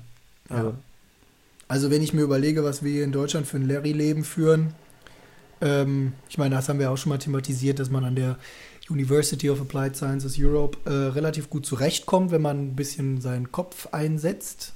Und mit Kopf meine ich logischen Menschenverstand. Ähm, aber in Südafrika, ey, was die für eine Taktung da vorgegeben haben mit wöchentlichen Essay und hier Referat und da Referat und alles Pflicht an, äh, also Pflichtveranstaltungen, jedes Mal unterschreiben und dann jo. wurden unangekündigte Tests geschrieben und so weiter und so fort. Und wenn du mehr als dreimal nicht da bist, kannst du eigentlich direkt zu Hause bleiben. Korrekt. Ja, also bei mir war das bei dir auch so, ne? Ja, ja, das war bei mir äh, original auch so. Äh, bei mir war es auch so, dass ich äh, in der ersten Woche, wo ich in der Uni war und dann alle Vorlesungen zum ersten Mal hatte, äh, dann wurde halt auch gesagt, so ja, ihr müsst euch das und das Buch kaufen und das und das lesen und das und das machen. Ich habe in der ersten Woche für äh, Unterrichtsmaterial siebenmal mehr Geld ausgegeben als für das Unterrichtsmaterial in meinem kompletten deutschen Studium. Dann mhm. musstest du dir natürlich, jeder Professor da hat ein Buch geschrieben und äh, dann musstest du dir von jedem Professor das Buch kaufen. So und die kurbelt man auch seine Verkäufe an. Ja, ja, und äh, die meinten das aber auch echt ernst. Ne? So, du musstest ja. dann äh, von Vorlesung zu Vorlesung jedes Mal zwei Kapitel aus diesem Buch dann lesen und da hieß zwei Kapitel dann auch locker mal 120 Seiten. Und mhm. dann auch äh, ist es ja mit dem Lesen nicht getan, sondern wir mussten so ein, jedes Mal so ein Quiz machen. Also du musstest dir irgendwie vier Multiple Choice und vier äh, vier mit Antwortvorgaben so, also mit richtigen Antworten, die man schreiben muss, ausdenken, mhm. die dann auch an, äh, die dann auch am Ende in der Prüfung so von wegen, ja, ihr macht jetzt äh, über die komplette Zeit macht ihr äh, so Fragen und aus den Sachen hat er dann am Ende unsere Prüfung gebaut. So, und es mhm. wurde, wurde wirklich jedes Mal benotet und so. Und dann hat es ja auch so Midterms und Finals und den ganzen Scheiß. Und dann war es bei mir tatsächlich in einem Fach so, dass äh, nach den Midterms hat der Professor mir eine E-Mail geschrieben, dass ich doch bitte am nächsten Tag mal in sein Büro kommen sollte. Autschi. Und dann dachte ich schon so, ach du Scheiße. Jetzt hast du hier eine Million Euro für dein Studium bezahlt und hast direkt im Midterm eine Vorlesung verkackt. Jo, cool, äh, Grüße. Und dann den ganzen Tag äh, Gedanken gemacht und dann bin ich da hingekommen und dann so, ja, was ist denn los? Und dann sagte er, ja, Kai, ich mache mir wirklich, ich mache mir Sorgen um dich. So, weil dein Midterm, ähm, der war jetzt nicht so gut, wie ich von dir erwarten würde. Und ich so, ach du Scheiße, Junge, Junge, Junge. Und so, ja, wie, wie, wie ist er denn? Was, was, was war denn? So, ja, du hast ähm, 92 Punkte und äh, ab 90 Punkten hättest du nur ein B, also quasi eine 2, mhm. sag ich mal. Und ähm, ich mache mir wirklich Sorgen, dass, äh, dass du abstürzt, dass es bei dir schlechter wird. Und dann sitzt da der deutsche Student, der sich denkt, 92 von 100 Punkten und du das geht. und du hältst mir hier einen Vortrag, dass ich dass ich gefährdet bin so, weißt du, ich habe mir den ganzen Tag äh, Gedanken darüber gemacht, wie schlecht ich denn bitte gewesen sein muss und habe schon überlegt, muss ich jetzt einen Flug buchen, muss ich das ein Semester wiederholen, muss ich hier nochmal hin, muss ich alles, mhm. was mache ich denn jetzt? Dann sagte er, ja, du hast 92 Punkte von 100. Aber ich, ähm, meinst du ja? nicht auch, dass das ein bisschen was mit der Uni zu tun hatte?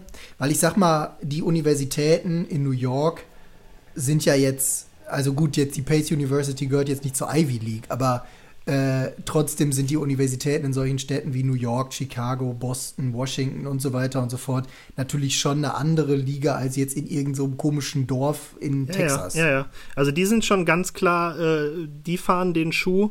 Leute, ihr bezahlt, um hier zu studieren, dann studiert hier auch. Mhm. Da ist, da ist, da war absolut gar nichts mit äh, hier mal eben so äh, am, mit einem halben Arsch die ganze Sache machen. Mhm. Es war halt auch, wie du gerade gesagt hast, äh, von Vorlesung zu Vorlesung immer Hausarbeit, Essays oder irgendein Assignment mhm. oder irgendeine Gruppenarbeit und dann mit den ganzen Internationals zusammen. So, weil mhm. das war nämlich auch noch ein Problem. Äh, du hattest ja dann quasi Kurse da waren so, äh, ich hatte einen Kurs, da war, da war ich der einzige äh, International und nur mit Locals da, aber alle anderen Kurse waren halt mit den ganzen anderen Auslandsstudierenden. Mhm. Und da haben die halt gesagt, so ja, und für nächste, ich teile euch jetzt in Gruppen ein, dürft ihr euch natürlich auch nicht aussuchen. Ich habe das hier, ne, du machst mit dem und mit dem und mit dem und mit dem. Äh, und dann haltet ihr nächste, nächste Vorlesung einen Vortrag. Mhm. Und dann stimm dich mal mit sieben anderen Leuten naja. ab deren Stundenplan ja auch nicht gerade leer ist. Ja. So, also ich muss ganz ehrlich sagen, so äh, romantisch sich das Studium in New York anhört, so in den, in den harten Zeiten habe ich nicht wirklich viel von New York gesehen, ne? Ja. Also ich kann dir, ich kann dir jeden Quadratzentimeter der, also ich saß noch nie in so einer Bücherei und äh, also weil die Bücherei der Pace University ist ja auch riesig und äh, die ist ja auch darauf ausgelegt, dass alle Studierenden da, also da sind äh, in, in New York sind 18.000 äh, Studierende an, an mhm. dem Standort ähm, und die sind auch, da ist auch wirklich ausgelegt, dass die Bibliothek äh, 15.000 fasst, ne? Und dann mhm. verbringst du mal zwei, drei, vier Tage wirklich in dieser Uni-Bibliothek und musst da wirklich Sachen machen. Ne? Aber das ist mir auch ganz genauso gegangen. Ich habe das erste und einzige Mal in meinem Leben regelmäßig in äh, Stellenbosch ähm, in einer äh, Unibib gesessen. Ich habe jetzt danach in Eichstätt nie in einer Unibib gesessen, auch während der Klausurenphase nicht. In, in Iserlohn schon mal gar nicht. Ähm, mal davon abgesehen, dass man da jetzt nicht diese, dieses Bip-Feeling hätte, was man dann sich immer so vorstellt. Ne? Ja, ja. Ähm, aber in Stellenbosch, Junge, da, was habe ich da für die Uni geackert und es ist trotzdem keine Glanzleistung gewesen, dieses ganze Auslandssemester. Ich war zum Glück äh, zum, zum Schluss wirklich nur noch froh darum, dass unsere Hochschule in, in Iserlohn wirklich nur danach gefragt hat, bestanden oder nicht bestanden? Ja, bestanden? Ja, Alles klar, hier hast du deine 30 Credits, wir sehen uns nächstes Semester. Ähm, ich, ich habe ja tatsächlich angeboten bekommen, auch noch meinen Master da zu machen. Und dann habe ich gedacht, so, ja, okay, cool. Ähm, irgendwann, wenn ich im Lotto gewinne, komme ich dann mal vorbei. Danke für das Angebot. So, ne? Mhm. Echt? Haben die, ja, ja. haben die das angeboten? Ja. Cool. Weißt du, was das Studium da gekostet hätte, wenn du als nicht als Free Mover, sondern als ähm, äh, normaler Student sozusagen dahin gegangen wärst? Ja. 25.000 Dollar.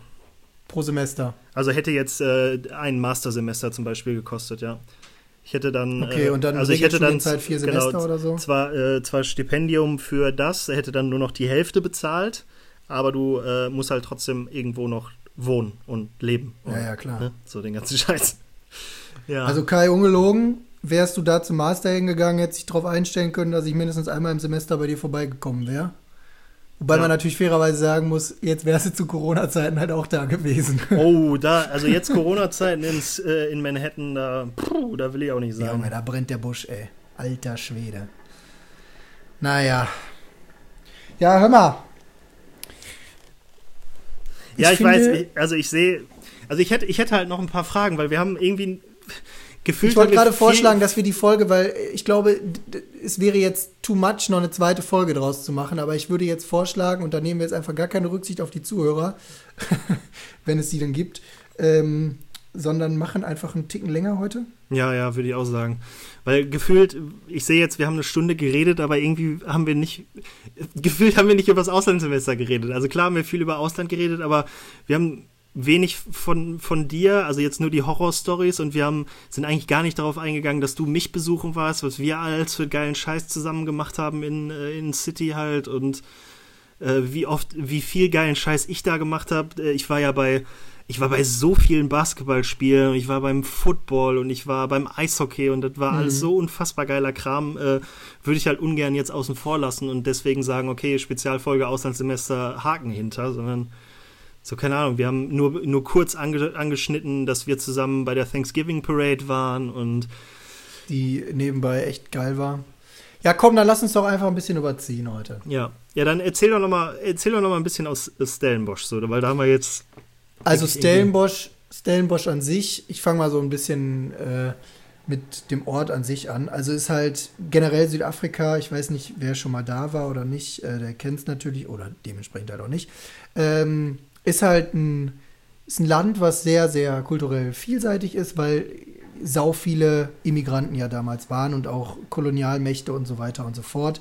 Und äh, Südafrika immer so ein bisschen als, ich sag mal, die Oase Afrikas angesehen wird und eigentlich für Migranten ähm, so ein, das gelobte Land ist, ne? Mekka. Ja, so ein bisschen. Ja, ja. Die Leute strömen alle dahin und glauben, dass sie da halt ihr, ihr Glück finden. Macht das Land aber unglaublich vielseitig, finde ich zumindest. Finde ich total geil. Und äh, Stellenbosch an sich ist äh, wirklich ein süßes Städtchen. Richtig bunt, schöne, schöne bunte Häuser. Natürlich eine krasse Ausgehmeile, ne, weil die ganzen Studenten halt da sind. Und ist so ein bisschen umrandet von der ähm, von den Stellenbosch Mountains, die das halt dann so zu Kapstadt hin abgrenzen. Ja. Deswegen hast du halt wirklich immer geiles Panorama. Ne? Du kannst auf die ganzen Berge drumherum rauf.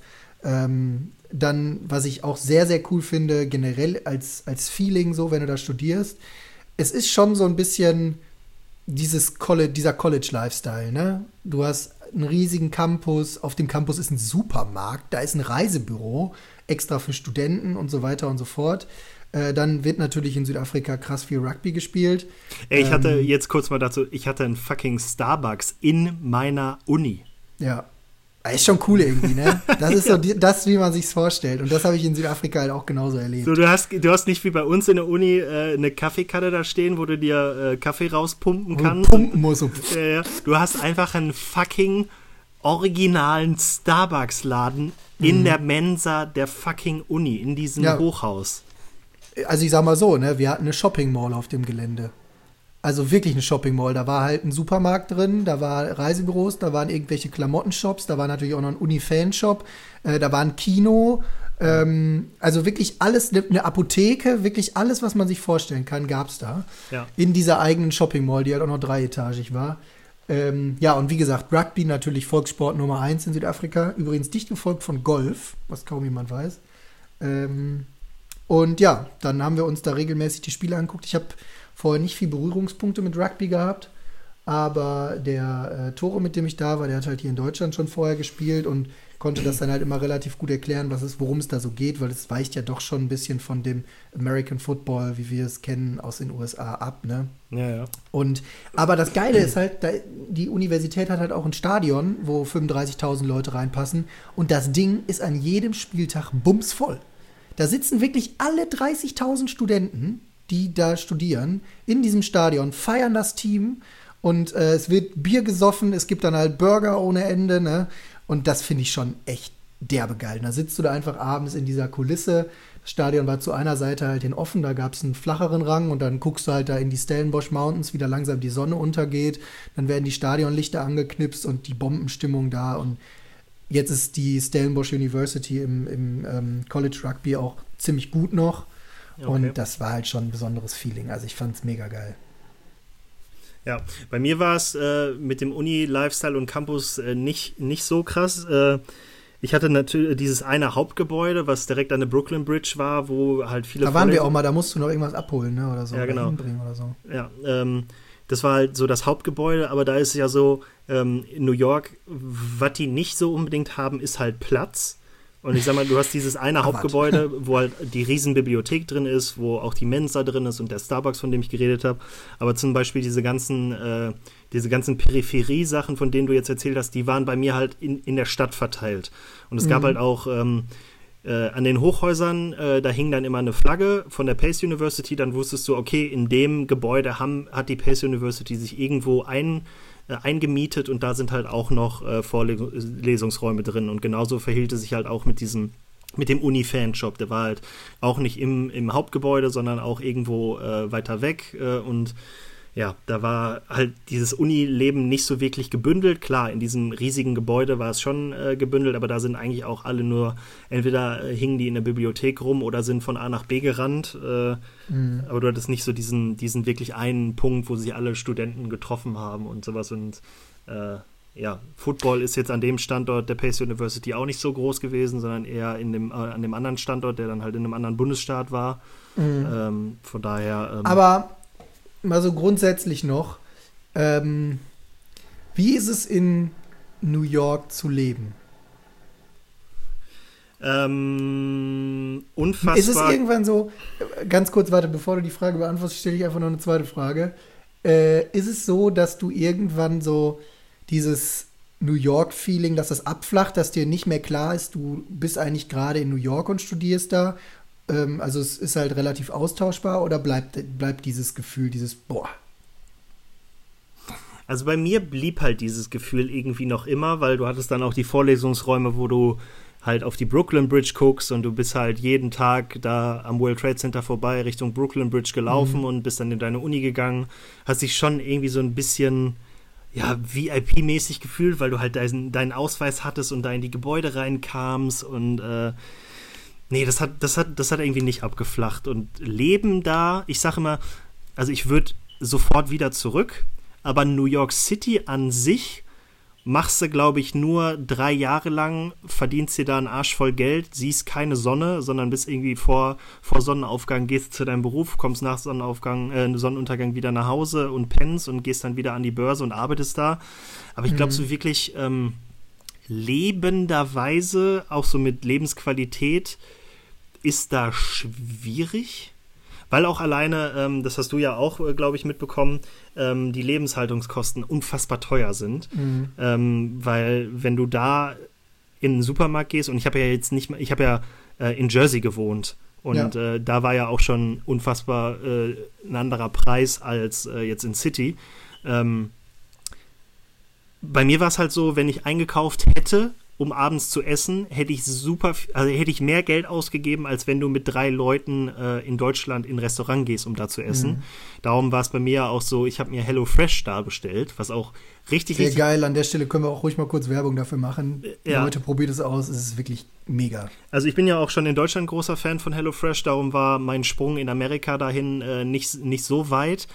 Aber ich habe da für eine ganze Woche irgendwie 60 Dollar bezahlt und ich habe dann natürlich dieses äh, drei Gerichte für zwei mhm. Personen Paket ja, so genommen. Ja, so habe ich ja hinterher in München auch gemacht. Ja. ja, was für mich dann hieß so, du hast sechs Tage Essen, weil du machst äh, ein Essen für zwei Personen und isst das natürlich dann nicht mhm. alles auf im besten Fall äh, und bist damit dann immer noch günstiger, als wenn du einmal einkaufen würdest. Ne? Bist für die ganze mhm. Woche safe so.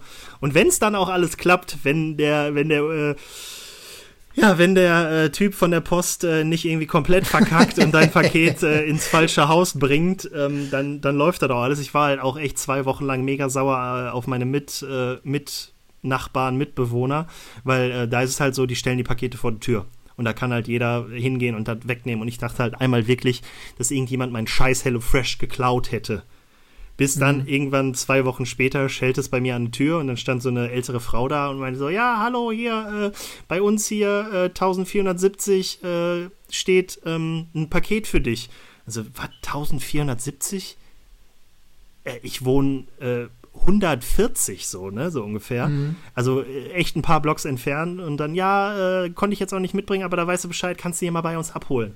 Und dann, dann bin ich da echt zwei Wochen später irgendwann äh, die, dahin gelaufen, hab da, da, angeschellt, bin in das äh, Hochhaus und dann stand wirklich in diesem Vor, in diesem, wo der Aufzug war, stand halt in der Ecke ein Paket für mich. Und du kannst dir vorstellen, zwei ja, Wochen. Zwei Wochen mit HelloFresh passiert ist, da war nichts mehr fresh. ich frage mich auch, warum die Leute da zwei Wochen da haben stehen lassen, weil du, je näher du gekommen bist, desto mehr wusstest du, was da drin ist. So, ne? Mhm. Und das, und dann dachte ich schon so, okay, dann habe ich das mit nach Hause getragen, und dann war mir halt bewusst, weil ich halt auch wusste, was für Gerichte da drin waren, mit, äh, mit, mit, mit, Gemüse und dem ganzen Kram, äh, bringst du das mal gar nicht mit hoch, sondern packst das äh, direkt vor der Tür aus und schmeißt das alles in, in Müll. Dachte mhm. mir dann aber halt noch so, ja, dann kannst du wenigstens die Gewürze behalten und die Rezepte so und dann hast du die halt am Start.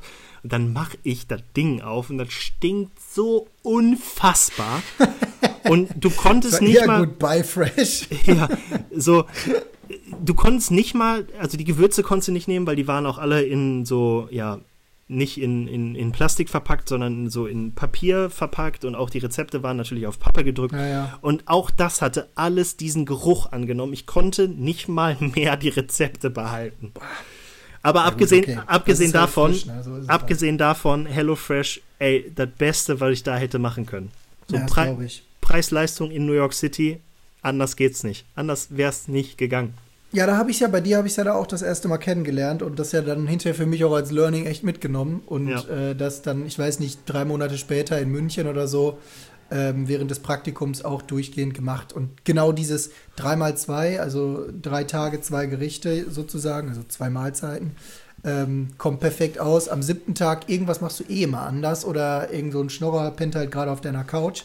Ja. Ähm. Oder bei mir, ich habe dann halt mittags in City irgendwie Takeaway-Food gegessen, weil das, das ist ja auch wirklich eine ganz andere Kultur, ne? Mhm. So, das ist eine riesige Stadt und du hast, alle Leute meinen, du hast da wenig Platz oder so, aber du hast da mehr, also erstmal hast du da nicht nur McDonalds, Burger King und den, Dönerla äh, den Dönerladen deines Vertrauens, sondern du hast halt voll viel. Du kannst da griechisch essen, du kannst äh, bei Chipotle kannst du dir irgendwie äh, ein Burrito holen oder so. Und du hast halt überall da diese kleinen Nischen oder so, wo du dich irgendwie hinhängen kannst und dann auf der Straße dein, dein, dein Mittag essen kannst. Ja, so, das, das fand ich ja auch cool. Das habe ich, Das habe ich ja dann auch in Südafrika vorher schon erlebt und dann in New York das erste Mal so gesehen, sozusagen wieder gesehen.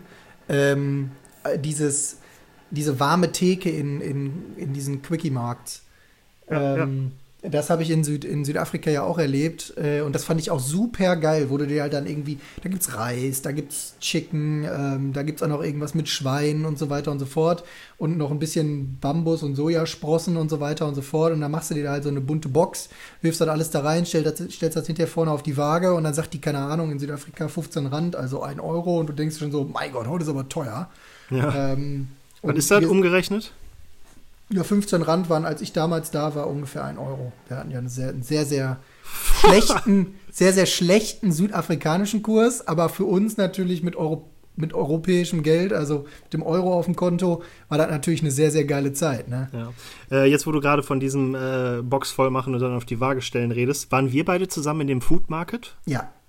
Das war ja genauso. Da war mhm. eine riesen in, wirklich eine Riesenhalle mit Buffet, wo du dir deine Plastikbox nehmen konntest und dir dann alles, also war alles super frisch und du konntest dir da deine Box voll machen, bist dann am ja. Ende äh, zu der Theke gegangen, hast das gewogen und haben die gesagt, alles klar, kostet jetzt äh, 8 Dollar. Ach, mhm. du bist von der Pace University, hast deinen Ausweis dabei, dann ziehen wir nochmal 10% ab. Hast dann ja, also ich für, erinnere für, mich, dass du dann an der Schlange nochmal zurückgekommen bist und mir die Karte noch in die Hand gedrückt hast. Hast dann da also für, für 6 Dollar dir den Bauch vollgeschlagen und das war einfach mega gut. Das war ja. unfassbar geil. Und da merkst du halt auch, dass da äh, gerade in New York City die Leute nicht so wirklich viel selber kochen, ne? Mhm. So, also wenn, dann lassen die sich HelloFresh äh, kommen und machen das dann, aber ansonsten machen die halt nur Takeaway, ne? Gehen irgendwo hin, holen sich ihre Pizza, holen sich ihren Burrito, stellen sich ihre Food Market Sachen zusammen und essen das dann irgendwo oder zu Hause. Ne? Ja, also ich muss auch wirklich sagen, ähm, weil du das gerade schon mit den Lebenshaltungskosten angesprochen hast, ähm, das ist mir ja auch, also ich fand New York schon vorher faszinierend und nachdem ich dann bei dir war, noch viel mehr.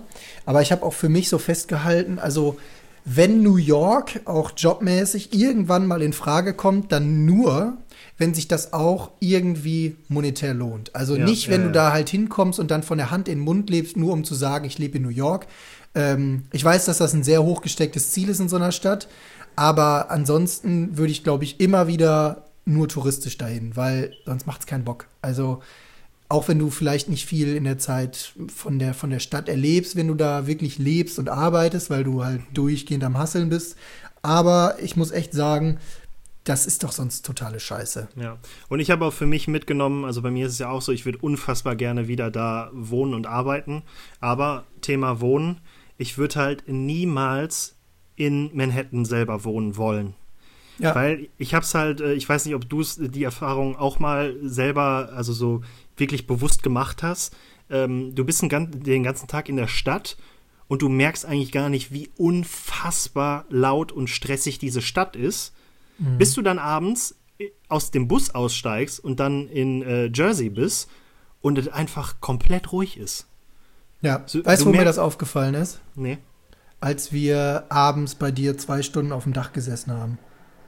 Jo. Weil du das siehst von dem Dach aus, also das war ja mega geil eigentlich. Ja, da ne? muss man vielleicht auch, genau. Also ich hatte, also mein, mein Apartment war ganz oben und es gab halt auch noch so, Feuertreppe. Ja, eine, Feuer, äh, eine Feuerleiter und so. Die war jetzt nicht wirklich unbedingt da, äh, um Leute dazu einzuladen, oben auf dem Dach zu gehen. Und es war auch nicht, äh, so wie man vielleicht denkt, irgendwie eine Dachterrasse, sondern das war halt wirklich nur so eine, so eine Maintenance-Treppe, wo du hochkommst, um zu gucken, ob äh, auf dem Dach alles okay ist. Du musstest dann auch wirklich Kraft aufwenden, um diesen äh, um, um die Falltür da, sag ich mal, aufzukriegen ganz oben. Und das war auch immer ein Struggle, gerade wenn man irgendwie drei, vier Bier in der Tasche hat. äh, oder schon dann, drei, vier Bier getrunken hat. oder schon drei, vier Bier getrunken hat. Und man hatte dann natürlich, irgendwann hat man sich gedacht, gut, dann nehme ich auch noch den Hocker mit hoch, dann kannst du da rumsitzen. Äh, aber wenn du dann da oben bist, und wir haben es ja auch gemacht, wir waren dann zwei Stunden mit äh, jeder drei Bier da oben auf dem Dach und haben einfach nur auf Manhattan gestarrt und Quatsch erzählt.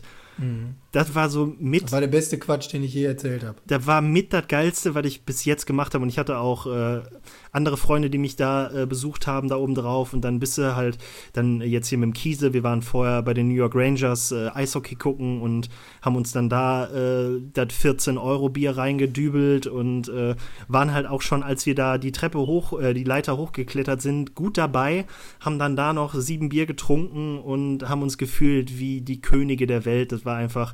Ich hatte dir ja noch ich hatte dir ja noch gezeigt, also von meinem Dach konntest du ja auch noch auf das, Nach das Nachbardach. Ja. Da war halt nur. Meine Nachbarin auf dem Bett stand, sozusagen. Genau, aber die, die Häuser standen halt nicht aneinander, dass du da rüberlaufen konntest, sondern das war schon so, so ein, so ein, so ein Ein-Meter-Gap, sag ich mal. Mhm. Und du, mhm.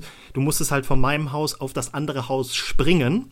Und dann habe ich dir das mal gezeigt, weil ähm, von, von meinem Hausdach aus hat man. Ähm, das Empire State Building nicht gesehen, sondern du musstest ein bisschen weiter nach rechts, um das ja. zu sehen. Und dann dachte ich halt so, ja, komm, lass mal aufs andere Dach, dann können wir auch das äh, Empire State sehen, so.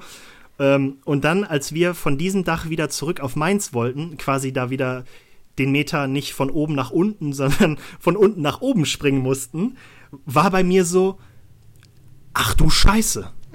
Wie besoffen wart ihr beiden eigentlich letzte Woche, als ihr das gemacht habt? Weil mhm. das war ja jetzt, äh, wenn du nur drei Bier drin hast, war das echt irgendwie angsteinflößend und auch richtig gefährlich. Mhm. Und eine Woche vorher mit sieben Atü war das halt so, ja, da sind wir wieder zurück. La, und dann standest du da und denkst dir, das, das, das schaffe ich nicht. Ich, ich, ich komme hier nie wieder vom Dach runter. Wie kommen wir jetzt wieder zurück? Und das war so, Junge, Junge, du hättest dich vor einer Woche echt hier umbringen können. Aber ganz kurz, um da den Bogen wieder zu schließen, ähm, da habe ich wirklich so auf, als wir da auf dem Dach saßen oder gestanden haben und uns unterhalten haben und einfach auf die Skyline durchgehend geguckt haben, die ja von so weit weg dann doch irgendwie ruhig wirkt. Ne? Also dieser Hexenkessel so, wo halt das Leben so pulsiert und auch dieses Klischee, die Stadt, die niemals schläft. Ähm, das ist ja sowieso gelogen. Siehst du ja auch von da aus, dass die Stadt wirklich niemals schläft, weil du siehst ja von deinem Dach oder du hast ja von deinem Dach immer noch die Lichter am äh, Times Square gesehen, die dann da immer noch auf und ab flackerten und die Werbung. Aber da habe ich wirklich da so gestanden und dachte so, boah, wie gut das ist, wenn man ein bisschen außerhalb wohnt, trotzdem dieses Flair hat diesen, und außerhalb, ist, hat. außerhalb und, ist halt krass, das waren zwölf Minuten Busfahrt, ja, ne? Also ja, das genau. ist halt, du bist in einer ganz anderen Welt, aber nicht weit weg. So ja, halt und trotzdem, weißt du, auch dieses, ähm, ähm, dieses Diner, wo wir morgens ein paar Mal frühstücken waren, Boah, ähm, da in, ähm, in Jersey, das war ja auch vom also da hattest du nicht mehr das Gefühl, du bist in New York, sondern du hattest eigentlich das Gefühl, du bist generell irgendwo in Amerika. Also ja, äh, ja. es war halt alles viel entschleunigter und dann bist du aber in den Bus gestiegen und dann diese zwölf Minuten da rüber gefahren und dann auf einmal, Alter, das war wie so eine Wand. Bumm. Ja, da sind die Leute wieder. Ja. ja. Aber vielleicht mit dem, äh, ich kann auch mit einem Vorteil oder mit einem, mit einer Behauptung aufräumen. Die Stadt, die niemals schläft, ne? Mhm. Ist als Typ, der da jetzt was länger war, wirklich komplett gelogen, ne? Also ich meine, mhm. klar, der Times, äh, der Times Square schläft nie, da hat selbst der H&M bis 4 Uhr morgens auf. Ähm, aber grundsätzlich Leute, die da studieren und oder arbeiten, ähm, du hast halt gemerkt, wenn du irgendwo in eine Bar gegangen bist, so ab 8 Uhr ist da Schicht im Schacht, ne? Mhm. So, da ist da halt, äh, da schlafen die Leute dann. Und ja, wie gesagt, Times Square und der ganze Touri-Scheiß, der ist halt immer on fire, aber so wirklich Manhattan schläft ab 8. Ja. Ne? Was man allerdings noch als Vorurteil bestätigen kann, finde ich, bezüglich New York oder generell bezüglich Amerika eigentlich, ist ähm, Black Friday, ne? Junge, die Leute, die sind ja völlig geisteskrank. Ich erinnere ja, mich, wie wir in dieser Jersey Mall waren. Alter, dieser Ack Boot Store, das war krank. Da es war nichts mehr sortiert. Es gab keine Ordnung mehr. Du hast nur noch einzelne Schuhe gesehen. Zum Teil hingen die in der Deckenlampe, lagen unter irgendwelchen Regalen. Und du könntest jetzt meinen, na, na gut, dann gehen die Leute auch nicht mehr da rein, dann wollen die auch nichts mehr kaufen. Aber das war ja kompletter Quatsch. Die standen ja trotzdem noch in einer 60 Meter langen Schlange vor diesem Laden. Ja, äh, die Leute so, sind so ausgetickt. Retrospektiv betrachtet ähm, war es vielleicht auch nicht so die geilste Idee, am Black Friday in diese Mall zu fahren. Ich fand's mega. Ja, also ich, ich, war, ich war ja was öfter in der Mall, weil äh, dazu muss man ja sagen, ähm, es gibt ja in den verschiedenen Staaten, da haben die ja immer mal wieder äh, andere Sachen, die als, ähm, ja, wie, wie hieß das? Ähm, also die haben, die steuern auf ein paar Sachen halt anders, weil die sagen, da gehört das auf jeden Fall zur Lebenserhaltung. Deshalb ist in Jersey die Steuer auf Klamotten günstiger als jetzt in Manhattan. Mhm. Deshalb gehst du in Jersey in die Mall, weil da halt die Preise extrem äh, äh, niedriger sind. Äh, und deshalb, ich war schon ein paar Mal da und kannte den Laden ja auch und dachte, ja, okay, kann ich dem Conny mal zeigen, so coole Idee. Blöd war nur der Black Friday, das war ja komplett. Aber ich meine, das also, wussten wir ja, ne? Und irgendwie wollten wir es ja, wir, wir, wir haben es ja auch drauf angelegt. Also ich habe ja ich habe wirklich nicht gedacht, dass das so unfassbar krank ist, dass das, du bei, bei Nike und bei UGG und bei Under Armour, dass du da wirklich durch die komplette Mall anstehen musst. Damit habe ich das nicht gerechnet. Weißt du, womit ich nicht gerechnet habe? Das kam eigentlich danach. Ich weiß nur, Nela hatte uns irgendwie oder hatte dir dann später geschrieben, so, na, wie war's und so, und dir dann einen Link geschickt von einem Artikel, der in New York in irgendeiner Zeitung erschienen war. Jo mit der Schießerei, die während wir sozusagen in der Mall waren, drei Gänge weiter war, weil sich da zwei Leute um ein paar Schuhe gekloppt ja, haben. Nee, ich glaube Tommy Hilfiger Shirt oder so. Da hat einer dem Ey, anderen mit einer, mit einer Waffe einfach in die Hand geschossen, weil der irgendwie das Shirt haben wollte. Da dachte ich wirklich so, okay, willkommen in Amerika, ey. Ja, aber das ist ja auch, das ist ja wieder so klassisch, äh, das, hast, das hast du nicht mitgekriegt, während du da warst. Mhm. Ähm, weil bei mir war es ja auch so, während Mit der Bombendrohung. Ich in, genau, während ich in New York war, äh, gab es ja eine Bombendrohung. So irgendwie zwei CNN Stationen weiter. Oder so, ne? Vor CNN lag irgendwie so eine Bombe. Und dann haben mich auch aus Deutschland super viele Leute halt angeschrieben und meinten, ja, ey, und wie ist es so? Alle kompletter Lockdown oder wie sieht es aus? Und ich so, hä, Moment, was? Ich bin gerade aufgestellt, ich war gerade an der Uni und hier, hier ist gar nichts so, ne? Mhm. Also ja, hier ist CNN, da ähm, äh, äh, am Central Park, da ist, äh, da geht die Welt gerade unter. Das hast du einfach nicht mitbekommen. Ne? Casey hat ja dazu mal ein sehr geiles Video gemacht, ne, wo er ja, sich mit ja, dem ja. Lebensgefühl während äh, Krisenlagen beschäftigt hat. Also das Einzige, was du gemerkt hast, war halt das Casey Neistat-Video und dass dieser unfassbar riesige Flugzeugträger auf einmal im Hafen von New York da stand. Mhm. Und weil die haben dann irgendwie schön auf dicke Hose gemacht und gesagt, hey, wenn ihr was von uns wollt, ne, wir haben die Freunde sind hier nicht weit, äh, komm, mhm. komm, komm. Aber sonst, du hast in der Stadt nichts davon gemerkt. Ja, ist schon verrückt, ne? Aber apropos Casey. Aber in Deutschland waren die Medien voll. Ich erinnere mich daran, ja, ja, dass das ja, in Deutschland sowas von den Presse hoch und runter ging. So, New York, Bombendrohung, Bombenattentat, CNN komplett evakuiert. Und du weißt, du sitzt dann da zwei Blocks weiter in deinem Unigebäude und kriegst halt nichts davon mit. Ja, tagsüber noch am Columbus Circle gewesen, so direkt bei CNN vorbeigelaufen, dann gefragt, was machen denn die zwei Polizeiautos hier und dann abends äh, die Sachen da mitgekriegt und so, ups, alles klar, die gehen hier anscheinend ein bisschen anders damit um. Mhm. Ja. Aber apropos Casey, du, äh, wir haben Casey, oder ich habe Casey ja noch erlebt und dir dann auch gezeigt, als er noch wirklich ja, äh, stimmt. In, in, in, New York gewohnt hat. Ich hatte ja sogar einen Tattoo-Termin bei dem, ne? Ja? Ich weiß nicht, ob, ob das. Der hat ja nee, mal, hast du mir nicht erzählt. So, so Künstler da und einer der Künstler war also Tattoo-Artist und der hat dann äh, Termine ausgegeben, wo du dir für 100 Dollar dann Tattoo, äh, Tattoo seiner Wahl stechen konntest. Also er hat irgendwie so 5, 6, 7, 8 Motive da rausgesucht und äh, ich habe mich dann angemeldet und hatte wirklich auch einen Termin, aber als der Termin dann immer näher kam, wurde mein Portemonnaie immer leerer und ich äh, ärgere mich heute noch, dass ich es nicht gemacht habe. Ne? Ja, ja, ich, Aber stimmt, wir sind noch, wir sind noch am ähm, Studio vorbeigegangen, ne? Und dann haben wir noch, haben wir noch von außen oder habe ich noch von außen die GoPro-Halterung am Fenster äh, ja, fotografiert. Ja. Ist halt jetzt auch Geschichte.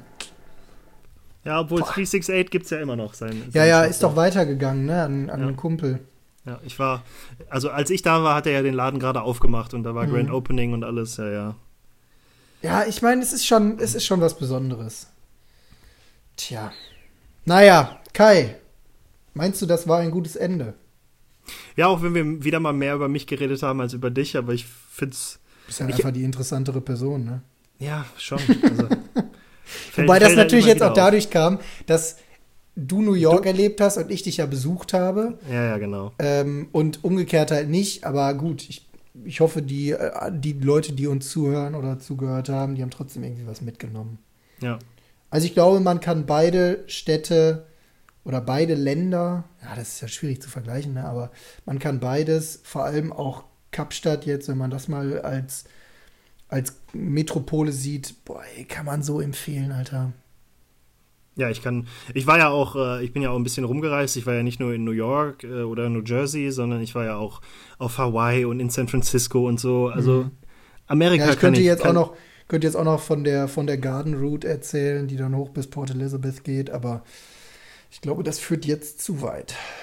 Ja, ich hätte auch noch, also ich habe ja so auch so viel in New York erlebt und so viel geilen Scheiß da gesehen. Ich war zu 9-11 da, wo die Stadt halt komplett stillsteht, auch irgendwie 17 Jahre später noch und mhm. wo du dann erstmal merkst, wie bedrückend das ist und du dir eigentlich ab da dann denkst, du könntest jedem, der da ein freundliches Selfie an dem äh, an den Wasserfällen machst, einfach in die Fresse hauen, mhm. weil du halt auch weißt, wofür diese Rosen in den Namen stehen und weil du halt mit, mitbekommen hast, dass diese Stadt, die eigentlich die ganze Zeit Action hat, äh, am 9., äh, am 11. September halt einfach bis 15 Uhr Stillstand. Mhm. So bis diese, äh, bis diese äh, ähm, bis diese Messe da in der Kirche vorbei war und bis die Angehörigen äh, an dem Memorial waren und so, stand die Stadt halt still. Hm. Und wenn du das mitkriegst, das ist halt nochmal dann. Ja, das ist ja jetzt ja. auch so ähnlich wie in, in Corona-Zeiten aktuell. Ich meine, wir hören ja auch nur Bad News aus äh, New York und Greater America. Ähm, aber wenn man mal überlegt oder auch mal so ein bisschen bei Instagram das mitverfolgt, was so, kriegt man ja zwangsläufig in, in seinem Feed irgendwann mal vorgeschlagen oder angezeigt, ähm, wie die New Yorker wieder damit umgehen. Ne? Das ist ja irgendwie schon, schon cool, finde ich. Also ähm, wie dann doch die ganze Stadt, die ja so pulsiert und eigentlich so voll ist und so voller verschiedener Kulturen und verschiedener Menschen, doch in solchen Momenten krass zusammensteht. Ich glaube, das gibt es in, also dieses, dieses Bild, was die Menschen, die dort leben, von sich zeichnen, als wir sind die New Yorker, ähm, ist schon, ist schon einzigartig irgendwie. Naja, die sind ja, also da, wenn du sagst, ich bin ein New Yorker, da, dann meinst du das ja auch wirklich ernst. Ne? Ja. Also die, und dann bist du auch kein Zugezogener. Diesen Status kannst du dir ja nicht erarbeiten, sondern die Leute, die da sagen, sie sind New Yorker, das sind ja welche, die da wahrscheinlich auch schon seit drei Generationen leben. Ne? Ja. Ja gut, naja. ähm, zum Abschluss habe ich tatsächlich noch eine Frage an dich, Conny. Ich äh, oh wollte es unbedingt nicht vergessen. Ähm, meine Frage an dich, bist du noch Alexa? Mm, ja. Echt? Aber ja. machst du immer noch viel? Das, okay, ja, cool. was heißt viel, ne? Also ich habe da ja jetzt, ich habe ja jetzt hier keinen Smart Home Bums angeschlossen oder so. Ähm, zumal das Ding ja dann mit mir jetzt, wenn dann irgendwann mal auch die Möglichkeit besteht, zurück nach Eichstätt zu kehren, ähm, wieder mit umziehen wird. Aber ich nutze es schon, also vor allem, wenn ich irgendwie so im Bett liege und dann Bock habe, noch Musik zu hören oder sonst irgendwas, mal eben dieses ähm, Alexa spiele auf Apple Music. Also das passiert schon oft. Alexa, spiele den K22H Podcast auf Apple Podcast. Ja, das wäre jetzt natürlich auch cool gewesen, wenn das Handy auf laut gewesen wäre. ja, nee, cool. Ich werde immer mal wieder nachfragen, wie das mit dir und der Alten ich läuft. Ich habe mir fast gedacht. Ja, ja. Aber ja. wir sind uns noch, wir verstehen uns noch, sagen wir mal so. Ja, das ist ja gut. Beziehung läuft noch. Ja, ist ja auch mal. endlich, endlich mal eine Beziehung für dich, die läuft. Das ist ja auch super. Wobei ich auch festgestellt habe, die hört auch nicht immer auf mich. Also insofern zeichnet sich ein Bild ab. Ja, gut. Ja, nee, cool. Gut. Kai. Anderthalb Stunden. Komm, wir machen einen Haken dran. Ich wünsche dir was. Kurz noch, äh, kurz noch Wochen, äh, ne? so, ja, zwei Wochen Rhythmus, fein für dich. Machen wir weiter. Das totally ist eigentlich ganz fine. geil. Ne? Ja, okay, cool. Super. Dann, Dann äh, schöne Ostern noch. Ja, dir auch. Wobei ist ja äh, jetzt eigentlich schon vorbei, wenn die Folge am Mittwoch kommt, ne? Ja, Egal. ich wollte gerade sagen, schöne Ostern dir, Conny. Schneiden wir raus. Dem Rest, äh, wir hören uns dann Mittwoch. Ja. Ciao. Alles klar, hau rein. Ciao.